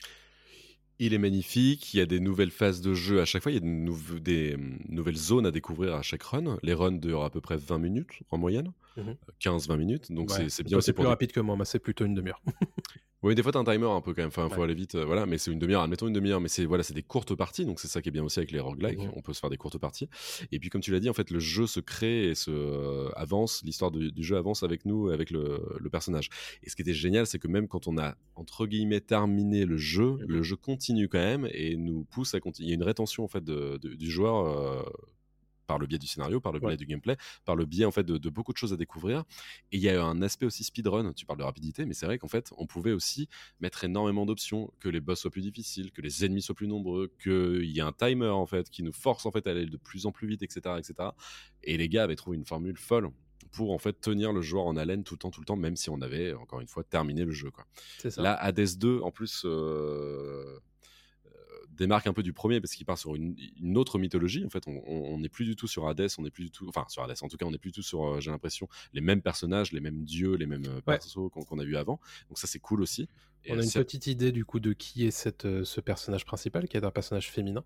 ouais, ça c'est cool aussi. Mélinoé et qui est qui serait une fille en fait d'Hadès dans le dans le jeu et euh, elle est liée au, au- à la déesse Hécate qu'on Mm. voit du coup dans, dans le trailer et euh, a priori son grand némésis c'est Chronos le, le titan Chronos Le temps. et euh, donc le temps moi je suis très curieux de voir comment ils vont gérer ça Mhm. et euh, visiblement, de ce qu'on peut voir dans ce trailer, c'est que Hadès lui-même, le dieu des enfers, serait retenu prisonnier. Mm. Et quand, euh, quand, le trailer se, se termine avec Mélinoé qui dit je... Attends-moi, père. Donc il y a, Mm. il y a- voilà, vraisemblablement, elle, son objectif, c'est de descendre dans les enfers pour, euh, Pour sauver. hein. pour sauver son père, ce qui est évidemment diamétralement opposé du principe de Hadès premier du nom. Tout à mais, fait. euh, mais honnêtement, euh, je suis très curieux. Non, ça a l'air. Et puis encore une fois, magnifique. On le voit le trailer là, c'est C'est incroyablement beau. Quoi. C'est fou. Et alors, pour information, ça sortira en 2023 en early access. Alors ça aussi, c'est un mot euh, que les non-joueurs euh, vont apprendre aujourd'hui. C'est un système de sortie de jeu qui permet en fait d'avoir des versions bêta, des versions euh, en cours de développement sorties. Et euh, donc euh, voilà, ça, ça va sortir sur Steam notamment, vraisemblablement, et sur Epic Games, euh, qui est un autre store en ligne. Euh, Voilà, tout ça, ça sera pour 2023. Donc sur le même mode opératoire que Hades premier du nom, qui était sorti lui aussi en early access sur Epic Game Store avant. de Et une sortir, question. évidemment. Toi, tu l'avais fait sur quelle plateforme? Moi, j'ai joué sur Switch. Ouais, pareil, pareil. Je trouve que c'est une plateforme très très adaptée à, à ce genre de jeu et notamment Hades qui était qui était génial Euh, là-dessus sur Switch. Je pense le refaire sur Switch aussi. hein. Ouais, excellent, euh, excellent jeu. euh, mes pouces mes 2020. pouces vont pas me remercier, mais euh, je, m'étais fait une tendinite. hein. ah, c'est vrai que les Joy-Con de la Switch sont pas forcément les plus à même de recevoir des, des dizaines d'heures de jeu comme ça. c'est ça, exactement. Donc ça, c'était Hades 2, très clairement euh, un- une des grosses annonces euh, de ces Game Awards. Tu voulais parler de Suicide Squad Kill the Justice League, qui est un jeu de Rocksteady, les Ouais, développeurs ouais. de la série Arkham. Exactement, ce qu'on fait à Arkham Asylum, ce qu'on fait à Arkham City et euh, Arkham Knight, qui Oh. était le dernier de la, de la- de la trilogie. Euh, Rocksteady, donc, euh, qui n'ont plus rien à prouver et qui bah, sont un peu absents de, du, du devant de la scène euh, depuis quelques temps, et justement depuis Arkham Knight. En fait, ils n'ont pas fait grand-chose parce qu'ils bossent sur euh, Justice League, euh, pardon, Suicide Squad. Suicide Squad Kill de Justice League, qui mettra en scène donc en fait quatre membres de la Justice League Harley Quinn, Deadshot, Captain Boomerang et le dernier King Le Shark. Ouais, c'est. King Shark, hein, c'est ça. Ce qui permettra en fait de jouer l'un des quatre. Je crois qu'on ne pourra pas jouer en, en simultané avec des amis. En fait, je crois qu'on choisira à chaque fois un personnage. Donc ce sera, je crois, un jeu solo, parce qu'on a très peu d'infos sur le jeu, mais je pense que ce sera un jeu solo. Mais on pourra choisir l'un de ces quatre personnages. Et si j'en parle aujourd'hui, c'est parce qu'il y a une bande-annonce, en tout cas un petit teaser trailer qui est sorti euh, durant les Game Awards, Ouais. dans lequel on aperçoit donc la- les quatre membres de la Justice League qui viennent de, de mettre euh, The Flash à terre, parce que The Flash est euh, Ouais. Euh, comment, sous l'emprise de Brainiac, Brainiac qui est l'un des méchants de, de l'univers d'ici et qui contrôle euh, les, les gens, et donc la Justice League est devenue méchante en fait à cause de Brainiac. Donc le but, là, pardon, la, si la Justice League est devenue Mhm. méchante à cause de Brainiac, et le but de la Suicide Squad, c'est d'arrêter la Justice League. Ok. Euh, et donc, ils viennent dans le trailer d'arrêter The Flash. Sauf que d'un coup, les lumières s'éteignent, Batman débarque et euh, Batman lui aussi est méchant et, euh, et on se rend compte qu'en fait il va aussi taper euh, la, la Suicide Squad quoi. Et donc c'est très cool et au-delà de ça c'est aussi un bel hommage rendu à Kevin Conroy Bien qui sûr. était le doubleur officiel de Batman depuis des années, que ce soit donc dans les dessins animés ou dans les jeux vidéo. Et là c'est la dernière apparition, en tout cas la je sais pas si on peut le dire, la dernière apparition vocale Ouais. euh, de, de Kevin Conroy et le dernier euh, et la fin du trailer remercie en fait les développeurs remercient Kevin Conroy pour son travail Ouais. sur, sur le jeu. Donc on aura un Batman méchant dans euh, Suicide Squad Kill de Justice League et on a Cool. très très hâte. Avec la petite phrase de Harley Quinn qui dit euh, mais de toute façon euh, Batman ne tue pas les gens et là un type tombe du ciel enfin, du, du, du plafond euh, avec la nuque craquée et on fait Ouais. ah ah ok Batman le mec. ouais ouais ça va être sympa. Très cool. Euh, on voulait revenir, enfin tu voulais revenir sur Death Stranding 2 euh, qui a été euh, ouais. officialisé durant les Game Awards. Ouais. C'est la suite du, fi- du film, du jeu Death Stranding créé par Hideo Kojima et exclusif. c'est sorti sur PC désormais, mais Ouais. aux, aux consoles PlayStation. Euh, voilà. Alors moi je vais être très honnête, j'ai pas joué à Death Stranding parce que j'ai l'impression que c'est pas pour moi. Ça dépend. Alors c'est clivant Death Stranding. Euh, T'y as jamais joué, jamais joué? Non, j'ai en fait les, les- le seul contact que j'ai avec ce jeu, c'est toi qui me le présentes euh, chez toi. On avait, euh, je Ouais. t'avais regardé jouer pendant, je sais pas, une demi-heure, un truc comme ça. Et Tu j'étais en mode, en, en, emmerdé? Non. ouais. c'est- ça a l'air compliqué votre truc. Alors oui et non, mais euh, Death Stranding c'est très clivant parce que donc on aime, on n'aime pas parce que c'est des mécaniques de gameplay qui sont compliquées à assimiler et une fois que tu les as assimilées, ça passe bien mieux. C'est un jeu très contemplatif. Mhm. C'est un jeu qui fait du bien, même je trouve, euh, dans, le, dans ce qu'on a dans le tout venant en fait du, du jeu vidéo actuel. Euh, c'est un jeu où on prend le temps. Mhm. Mais parfois, prendre le temps, euh, c'est sympa, mais il faut qu'il y ait une, une vraie raison. Mhm. Et l'histoire, en fait, moi, je la trouve beaucoup trop compliquée pour ce que c'est. Mhm. Elle est mal amenée. Hideo Kojima, il aime bien partir dans n'importe quelle direction pour, en fait, on- nous emmener on sait pas où. Et en fait, j'ai un peu lâché, je l'ai fini, mais j'ai un peu lâché l'affaire euh, très vite. Mais je garde un très bon souvenir, notamment de la BO de Death Stranding qui est incroyable. Mais bref, Death Stranding euh, met en scène aussi des acteurs connus. Euh, il, met, il met en scène Léa Seydoux, il met en scène euh, Norman Reedus de The Walking Dead, Ouais. il met euh, en scène Guillermo del Toro. Enfin bref, il y a beaucoup de gens, Mads beaucoup d'acteurs. aussi. Mads Mikkelsen, bien sûr. Et euh, on n'attendait pas forcément un Death Stranding 2. On savait que c'était plus ou moins dans les tuyaux. On savait qu'Hideo Kojima bossait sur un nouveau jeu, mais on savait pas que c'était Death Stranding 2. Death Stranding 2 a été annoncé donc là au Game Awards vraiment avec une première bande-annonce dans laquelle on voit Léa Seydoux euh, porter un bébé, donc le bébé de Death Stranding, qui est euh, peu enfin l'image iconique de, de Death Stranding. Euh, Léa Seydoux qui était déjà dans le premier, là qui a l'air d'être un peu plus vieilli. Norman Reedus qui apparaît aussi avec des cheveux blancs, donc pareil qui était le héros du premier, là qui apparaît vieilli. On voit une baleine qui sort, une baleine noire qui, qui passe devant eux, etc. Donc, euh, ok, bon, c'est un bordel. on pas, on sait pas ce que ça raconte. En fait, euh, Mais- moi je me souviens quand tu m'avais pr- présenté le jeu, tu étais en plein dans une phase de scénario. Et C'était euh, laquelle? Je me rappelle plus. Pff, je me souviens plus. Mais, euh, mais en fait, ce que j'avais trouvé ça. euh, en fait, j'ai jamais vraiment vu le jeu, le jeu en tant que tel, quoi. J'ai Ah, il faut y toujours jouer vu longtemps, les, hein, pour, les, les- les côtés scénaristiques, les séquences scénaristiques, et, et je sais pas. Je, je- je- je sais pas ce qu'il a envie de me raconter. Bah, Mais il fait, y, a- il y a ce côté-là aussi, je pense, euh, qui est un peu abscon parfois euh, dans, dans Ouais. ce qu'il propose. Mais juste préciser pour les gens qui connaissent pas, Hideo Kojima, c'est le papa de la saga Metal Gear Solid, qui est, euh, qui est connu pour avoir des scénarios un peu denses, si, Oh, pour être, oui. euh, voilà, pour être gentil. Mais, euh, mais, mais voilà, c'est un peu ça, Death Stranding, et c'est pour le coup, c'est le, le- c'était sa première production avec son studio à lui. Kojima Kojima Prod. ouais, mm. et qui avait été pour le coup un, un- un vrai succès. Euh, Et je vais revenir très vite euh, sur l'histoire, parce qu'en fait, évidemment, c'est très dense à chaque fois ce qu'il fait. J'ai refait euh, Metal Gear 2 il y a pas longtemps, euh, Metal Gear Solid 2 il y, a, il y a pas si longtemps que ça. C'est visionnaire en fait. Le mec parle des Mhm. réseaux sociaux alors qu'on est en 2001. En 2000-2001, c'est une folie. Le mec a, a- vraiment avait capté tout ce, qu'on, euh, ce qui allait nous, nous arriver 20 ans plus tard. J'ai trouvé ça, mais d'une, euh, d'une force. C'est vraiment visionnaire. Et en fait, Death Stranding aussi, l'intérêt de Death Stranding, c'est pas tant le scénario, mais c'est vraiment tout ce qu'il met en place à côté. Donc, Ouais. Quand je dis contemplatif, c'est parce qu'en fait, le jeu te permet euh, de travailler avec d'autres joueurs en, en- en Mhm. multijoueur. Par exemple, si tu mets une échelle euh, pour grimper un petit peu sur une colline, ou si tu mets une route, ou si tu construis euh, je sais pas quoi, ça va apparaître dans le monde d'autres joueurs. Ouais. Ce qui fait qu'en fait, c'est collaboratif. Et je crois qu'il essaye de créer quelque chose de collaboratif en disant qu'aujourd'hui, on a perdu les liens, on a perdu notre euh, le contact en fait avec les Mhm. gens. Et son jeu veut euh, veut amener vers ça quoi. En disant, ok, on est peut-être à distance, mais on va s'aider, on va s'entraider, on Mhm. va on va bosser ensemble quoi. Ce qui est un peu ce qu'on vit aujourd'hui, tu vois. Ouais. Même euh, c'était avant le Covid, hein, tout ça. hein, et il y Bien a un sûr. peu ce côté, ouais, travailler travaillons ensemble quoi. Bah, écoute, il est intéressant euh, sur plein d'aspects, ouais, mais, le scénario est trop, ça, est trop c'est un- compliqué. C'est intéressant, euh, mais, mais c'est vrai qu'il y a hum, parfois il y a ce côté un petit peu euh, genre euh, compliqué pour pas grand chose. Ah, c'est- Mais c'est très Kojima ça.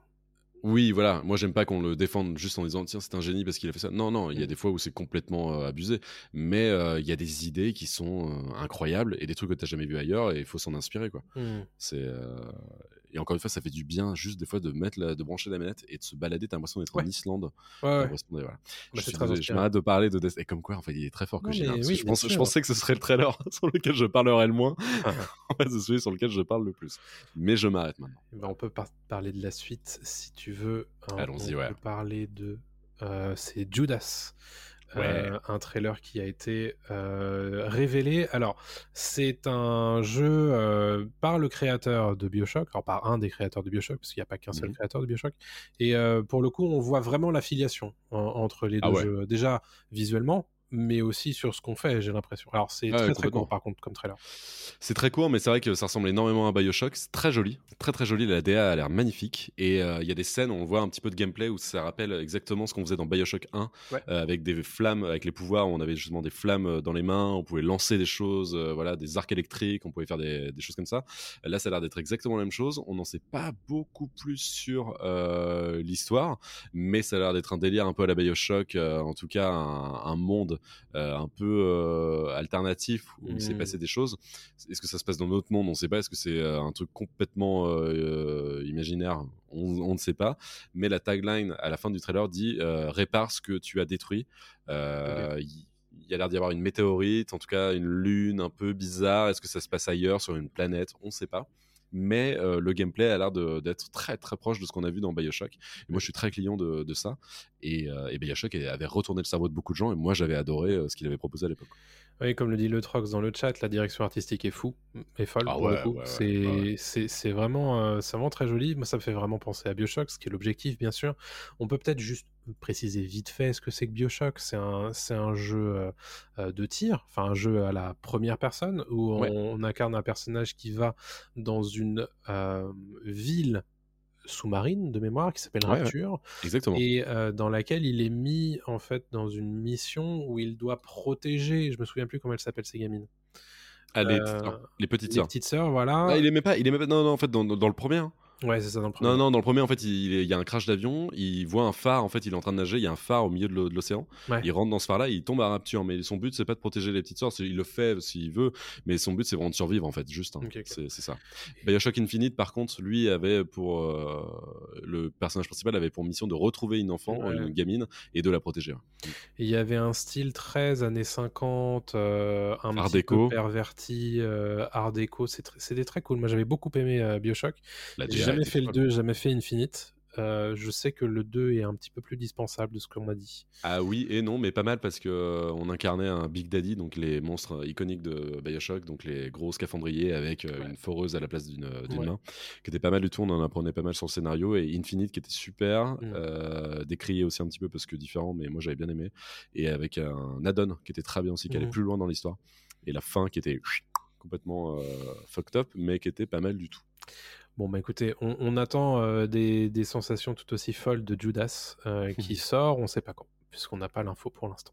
Non. Donc ça s'appelle Judas et c'est développé par Ghost Story Games, euh, un studio qui est dirigé par Ken Levine, qui est effectivement le euh, directeur créatif de Bioshock. De System Shock 2, Bioshock et Bioshock Infinite. Donc voilà, Ouais, un joli, ouais. euh, un joli Palmarès. Euh, parlons de Diablo 4. Et oui, Diablo 4 qui a fait un petit passage par les Game Awards. Et euh, alors, on va le préciser tout de suite, ceci est une bande-annonce cinématique qui ne présente rien du jeu. Alors le jeu, on l'a déjà vu tourner quand même hein. Euh, précédemment. C'est un jeu du coup ensuite de Diablo 1, 2, 3 euh, par Blizzard Entertainment qui est dans une sale passe quand même hein, en ce moment. Euh, Ouais. Blizzard Mm. euh, qui est sous le, le coup de pas mal de choses, euh, que ce soit des, euh, des licenciements ou des, euh, des, des réalités salariales un petit peu étranges. Euh, Mm. Mais quoi qu'il arrive, Diablo 4 est très très attendu. Quoi qu'il en, quoi qu'il en soit, et l'information à retenir des Game Awards, c'est que le jeu sortira le 6 juin 2023, donc c'est dans pas ça. si longtemps que ça. Ouais. Ouais, ouais, ça arrive très vite. Ouais. Euh, ouais, tu l'as dit, il n'y a pas de gameplay, il n'y a rien. Mais par contre, euh, on voit une belle cinématique comme Blizzard sait les faire. Ouais. On voit l'ange Tyrell, qui est l'ange euh, qu'on voit dans tous les, dans tous les Diablos. Et moi, je suis, je suis très chaud pour Diablo 4. J'avais adoré Diablo 3, qui était quand même un très très bon jeu, Mhm. qui avait été très bien adapté en plus sur euh, console, ce qui était très compliqué, je trouve, pour ce genre de jeu, mais qui était ultra plaisant à jouer sur, sur console. Et, et voilà. Mais après, Blizzard, c'est vrai que c'est compliqué en ce moment à voir comment ils s'en sortent, avec Overwatch notamment, qui était vachement décrié aussi au niveau de son système de, Ouais. De loot et de paiement. Donc. Bah, ça, c'est ça, c'est une des grosses questions, même si les développeurs en ce moment disent qu'il n'y en aura pas. Euh, mais, euh, mais on reste euh, circonspect, puisqu'en ce moment, Blizzard, c'est pas dingo. C'est pas le bizarre d'avant, quoi. C'est pas le Blizzard d'avant, donc on reste curieux de voir ce que ça va donner ce Diablo 4. Tout Mais en tout état de cause, ça sort le 6 juin prochain, parfait pour les grandes vacances et ne voir rien de vos vacances à part votre écran de PC et de console d'ailleurs, puisqu'il sortira aussi Ouais, sur console, console. ce même jour. Et effectivement, la cinématique est absolument magnifique et rien que Ah, pour ça, euh, c'est hein. un plaisir euh, à regarder. Et le dernier jeu dont tu voulais nous parler, c'est Street Fighter 6, un jeu de combat bien sûr. Et oui, Street Fighter 6 qui s'annonce et qui, euh, qui se dévoile avec du gameplay. Donc ça c'est cool. On a un peu de gameplay. Euh, la DA est toujours aussi cool. Elle ressemble à celle du, du, du 5. Euh, je trouve qu'il n'y a pas beaucoup d'évolution là-dessus, mais c'est encore très très beau. Et on voit que c'est vraiment le challenger de, de Tekken 8 qui lui aussi va bientôt sortir. Et c'est bien que ces deux franchises s'affrontent au même moment. C'est cool. Il y, en a pour Ouais, tous les goûts. Et j'espère, parce que c'est toujours ça avec les jeux de combat, hein, il faut les avoir manette en main, parce que sinon c'est c'est le feeling tout de suite à la manette pour, euh, pour savoir comment ça, ça, ça se ressent et si les, les feelings sont bons. Mhm. Mais, euh, mais déjà au niveau du graphisme, au niveau du, du design, c'est très cool. Euh, ça a l'air punchy, mais punchy euh, pas, pas bordélique, quoi. Ça a l'air d'être assez, assez carré, assez précis. Donc je suis, je suis très confiant. Et puis on a des nouveaux persos qui ont l'air sympas, donc, donc très chaud, quoi. Ok. Alors Ouais. moi, je t'avoue que j'ai rien à dire là-dessus, parce que moi, les jeux de combat, ça me passe tellement au-dessus de la tête. C'est vrai. Mais, euh, mais content que ça t'intéresse en tout cas. Euh, bah, Mais il y a des belles animations, enfin juste, je sais pas, t'as vu la Ouais. mais il y a des belles Ouais, animations, il y a non, des trucs super et tout. Mais, euh, mais c'est vrai que c'est pas c'est pas pour moi ça. Donc 2 Hmm. juin 2023, tu l'avais dit ça déjà? Ouais, non, j'ai peut-être pas dit euh, 2 juin 2023, ouais, ouais. 2 juin 2023, donc avec euh, grand intérêt pour évidemment les fans de Versus Fighting. Oh yeah. On va continuer et bientôt terminer notre émission de la semaine avec euh, les sorties de la quinzaine. Alors, comme je vous le disais en préambule tout à l'heure, on va faire un petit peu plus que la quinzaine, puisqu'il n'y aura pas de- d'émission dans deux semaines, puisqu'on sera en plein dans les fêtes de Noël et donc en vacances. Euh, je vais vous faire d'abord la sortie ciné de la prochaine quinzaine, des trois prochaines semaines. C'est Avatar 2, Avatar, La Voix de l'eau, la suite réalisée par James Cameron, euh, 13 ans après la, Ah la ouais. sortie d'Avatar 1, puisque c'était sorti en 2009, à peu près, à dans ces eaux-là. 2009, d'ailleurs. 2009. Euh, c'était, c'était au mois de décembre aussi, de mémoire. Ouais, Euh, mais, euh, mais bref, donc 14 décembre. Et en réalité, en sortie cinéma, côté pop culture, il n'y a pas grand chose, puisqu'on s'écrase un petit peu, on se fait tout petit euh, par rapport à, à Avatar 2. On les laisse, on lui laisse le champ libre, ce qui est tout à fait normal et logique, même s'il y aurait dû y avoir deux semaines plus tard Shazam 2. Il Mhm. a décidé de se, de se décaler. Se Je de pense qu'il a, côté. eu- il a eu raison. Poussez-vous, monsieur. Poussez-vous. Avatar 2, donc, qui est la suite euh, d'Avatar 1. On va retrouver euh, Jake Sully et Neytiri, mais aussi leur famille, puisque ça se déroule plusieurs années après la fin d'Avatar 1. Et, euh, et voilà, on va pas spécialement euh, en révéler plus que ça. Il faudra aller le voir le 14 décembre. Et écoutez Pop Tier. Ouais. La L'épisode semaine prochaine. spécial. Exactement. La semaine prochaine, on vous fait un gros esprit- épisode spécial sur Avatar 2 où on traitera du coup une seule chose, une seule œuvre, c'est Avatar 2, en long, en large et en travers, et il y aura beaucoup, beaucoup de choses à dire, vous inquiétez Oh pas. Là, dessus, le film qui fait peur, nous dit Arnaud, je pense pas qu'il fa- faille avoir peur d'Avatar 2, honnêtement, c'est... Enfin, si, les autres, je pense que c'est ça que tu voulais dire. Les, les autres films ont peur d'Avatar. Ah oui, ça, oui, c'est logique. C'est Ouais, clairement ça. Avatar, Avatar 2, oui, enfin, nous dit Lactique. Voilà, donc il y, a- il y a des gens qui attendent, euh, qui attendent Avatar. Et, euh, et je pense que voilà, ça, ça risque de plaire euh, aux gens qui avaient apprécié le premier. Ouais, ouais. Euh, je suis pas certain que ça plaise aux, aux gens qui n'avaient pas aimé le premier, mais bon, ça, l'histoire nous le dira. Donc, comme je vous le disais, une seule grosse sortie ciné euh, que je voulais revenir, sur laquelle je voulais revenir euh, sur les sorties de, des trois prochaines semaines. Ensuite, c'est beaucoup de sorties euh, streaming pour Noël et dans ces eaux-là. Pareil, le 14 décembre, on a une sortie sur Disney Plus qui s'appelle Trésor perdu. C'est la série Benjamin Games. Benjamin Gates, pardon, euh, qui était connu pour les deux premiers films avec euh, Nicolas Cage. Ça Mhm. sort le 14 décembre avec les deux premiers épisodes. Je crois qu'il y a 8 épisodes sur la saison 1. Euh, le 21 décembre, on a Jack Ryan saison 3. Je Yes. peux pas aller au Yémen. Je suis analyste financier. Ah, vous aussi.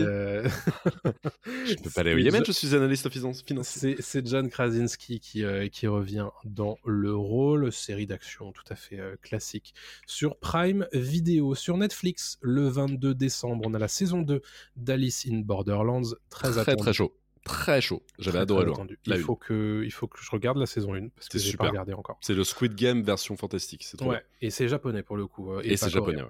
Euh, 23 décembre, on a Glass Onion sur Netflix. Glass Onion, Mm. c'est la suite de euh, À couteau tiré par Ryan Johnson qui a euh, signé les suites pour Netflix et euh, je suis très curieux de voir euh, la suite. C'est un murder mystery, un, un- un thriller euh, à mystère, un film d'enquête à Mhm. la Agatha Christie dont Ryan Johnson s'est énormément euh, inspiré pour À couteau tiré et avec la suite de Glass Onion devrait continuer dans ces eaux-là avec comme d'habitude un casting euh, très prestigieux. Euh, 25 décembre, The Witcher Blood Origin, qui est un spin-off de The Witcher qui se déroule des siècles avant. Je ne peux pas vous dire exactement combien parce que je me souviens plus.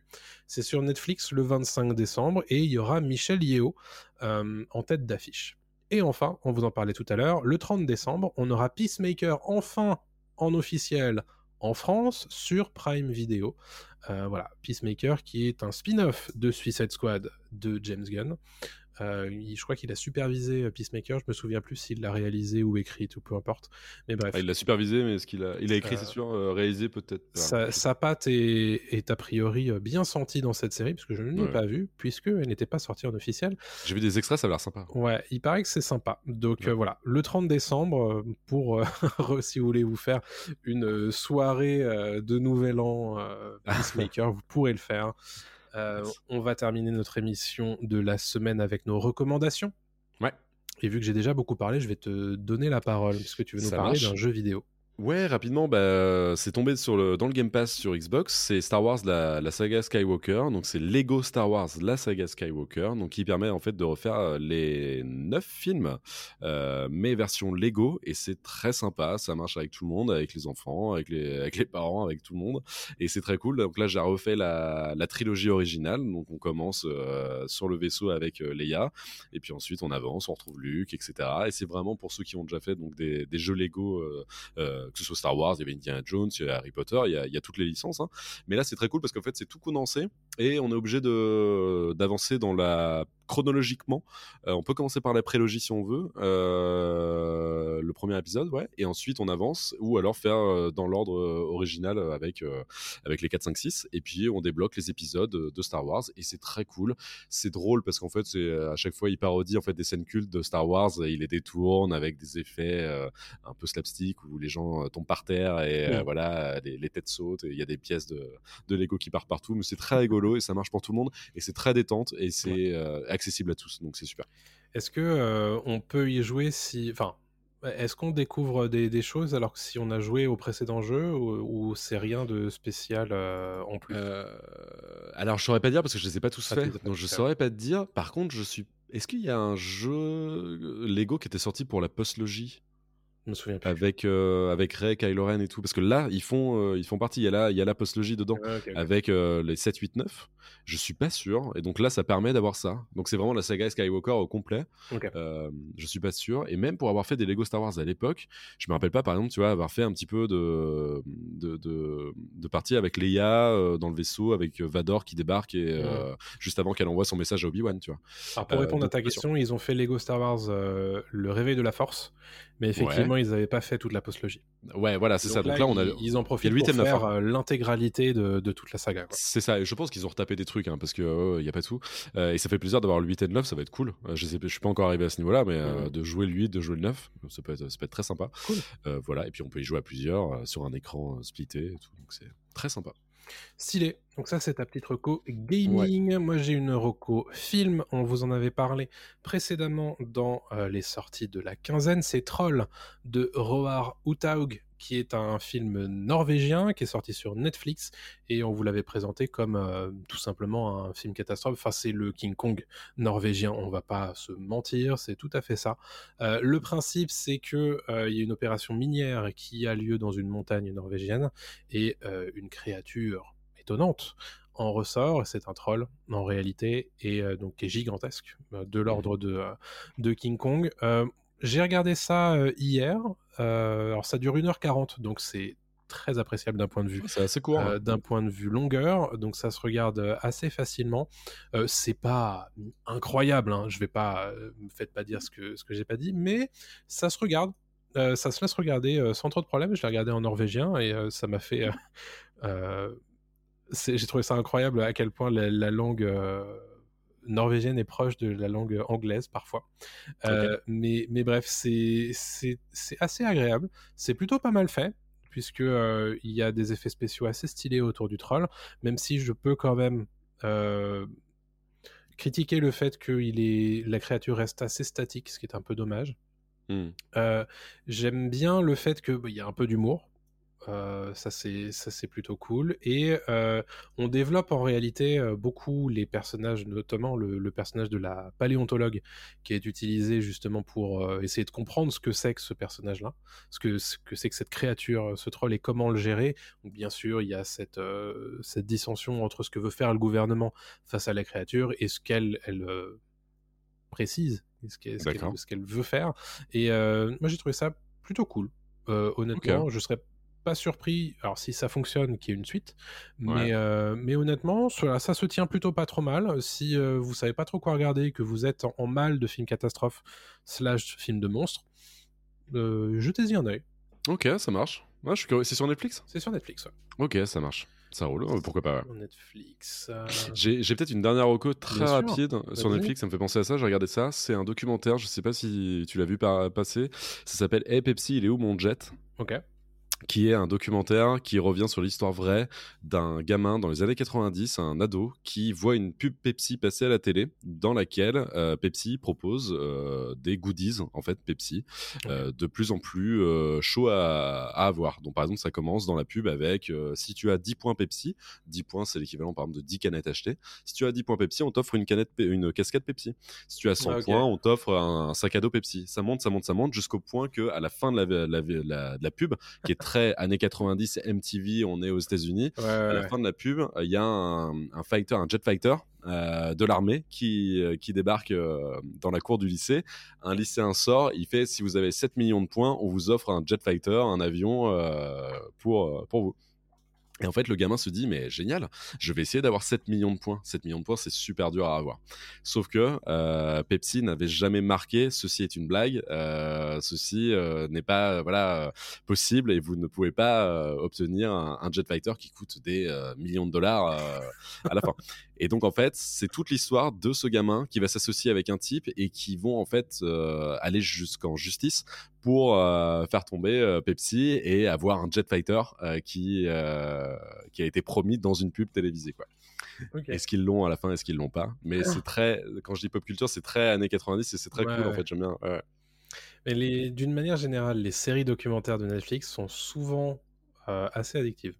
C'est un peu trop long hein, celui-là par contre, ça aurait pu tenir en deux épisodes, ça aurait été très cool. Là c'est quatre, c'est peut-être un poil long, mais juste pour le principe de se dire euh, est-ce qu'il va l'avoir son jet, est-ce qu'il va pas c'est fou quoi, c'est juste fou comme histoire. Mais ouais. Cool. Mais écoute, euh, merci pour, euh, pour ces recos. On va se laisser là-dessus pour euh, ce dernier Pop News de l'année. Ah oui, Puis déjà. On ouais. se retrouvera en janvier euh, pour parler du coup de ce qui se sera passé sur la, la dernière euh, fournée de news de, de décembre. Mhm. Euh, on se donne rendez-vous, n'oubliez pas, la semaine prochaine également pour euh, Pop Tier, épisode 8 de mémoire sur Ça. Avatar, la voix de l'eau. Tout à fait. Un gros épisode spécial. Euh, on aura beaucoup, beaucoup de choses à dire sur la nouvelle mouture de James Cameron. D'ici là, ben, n'oubliez pas de nous écouter sur le flux de podcast de PopTier, sur vos Ouais. applications habituelles de podcast, de nous suivre également sur Twitter, at PopTiercast. Et puis, ben, merci à tous de nous avoir écoutés pour cette semaine. Merci beaucoup, salut à tous.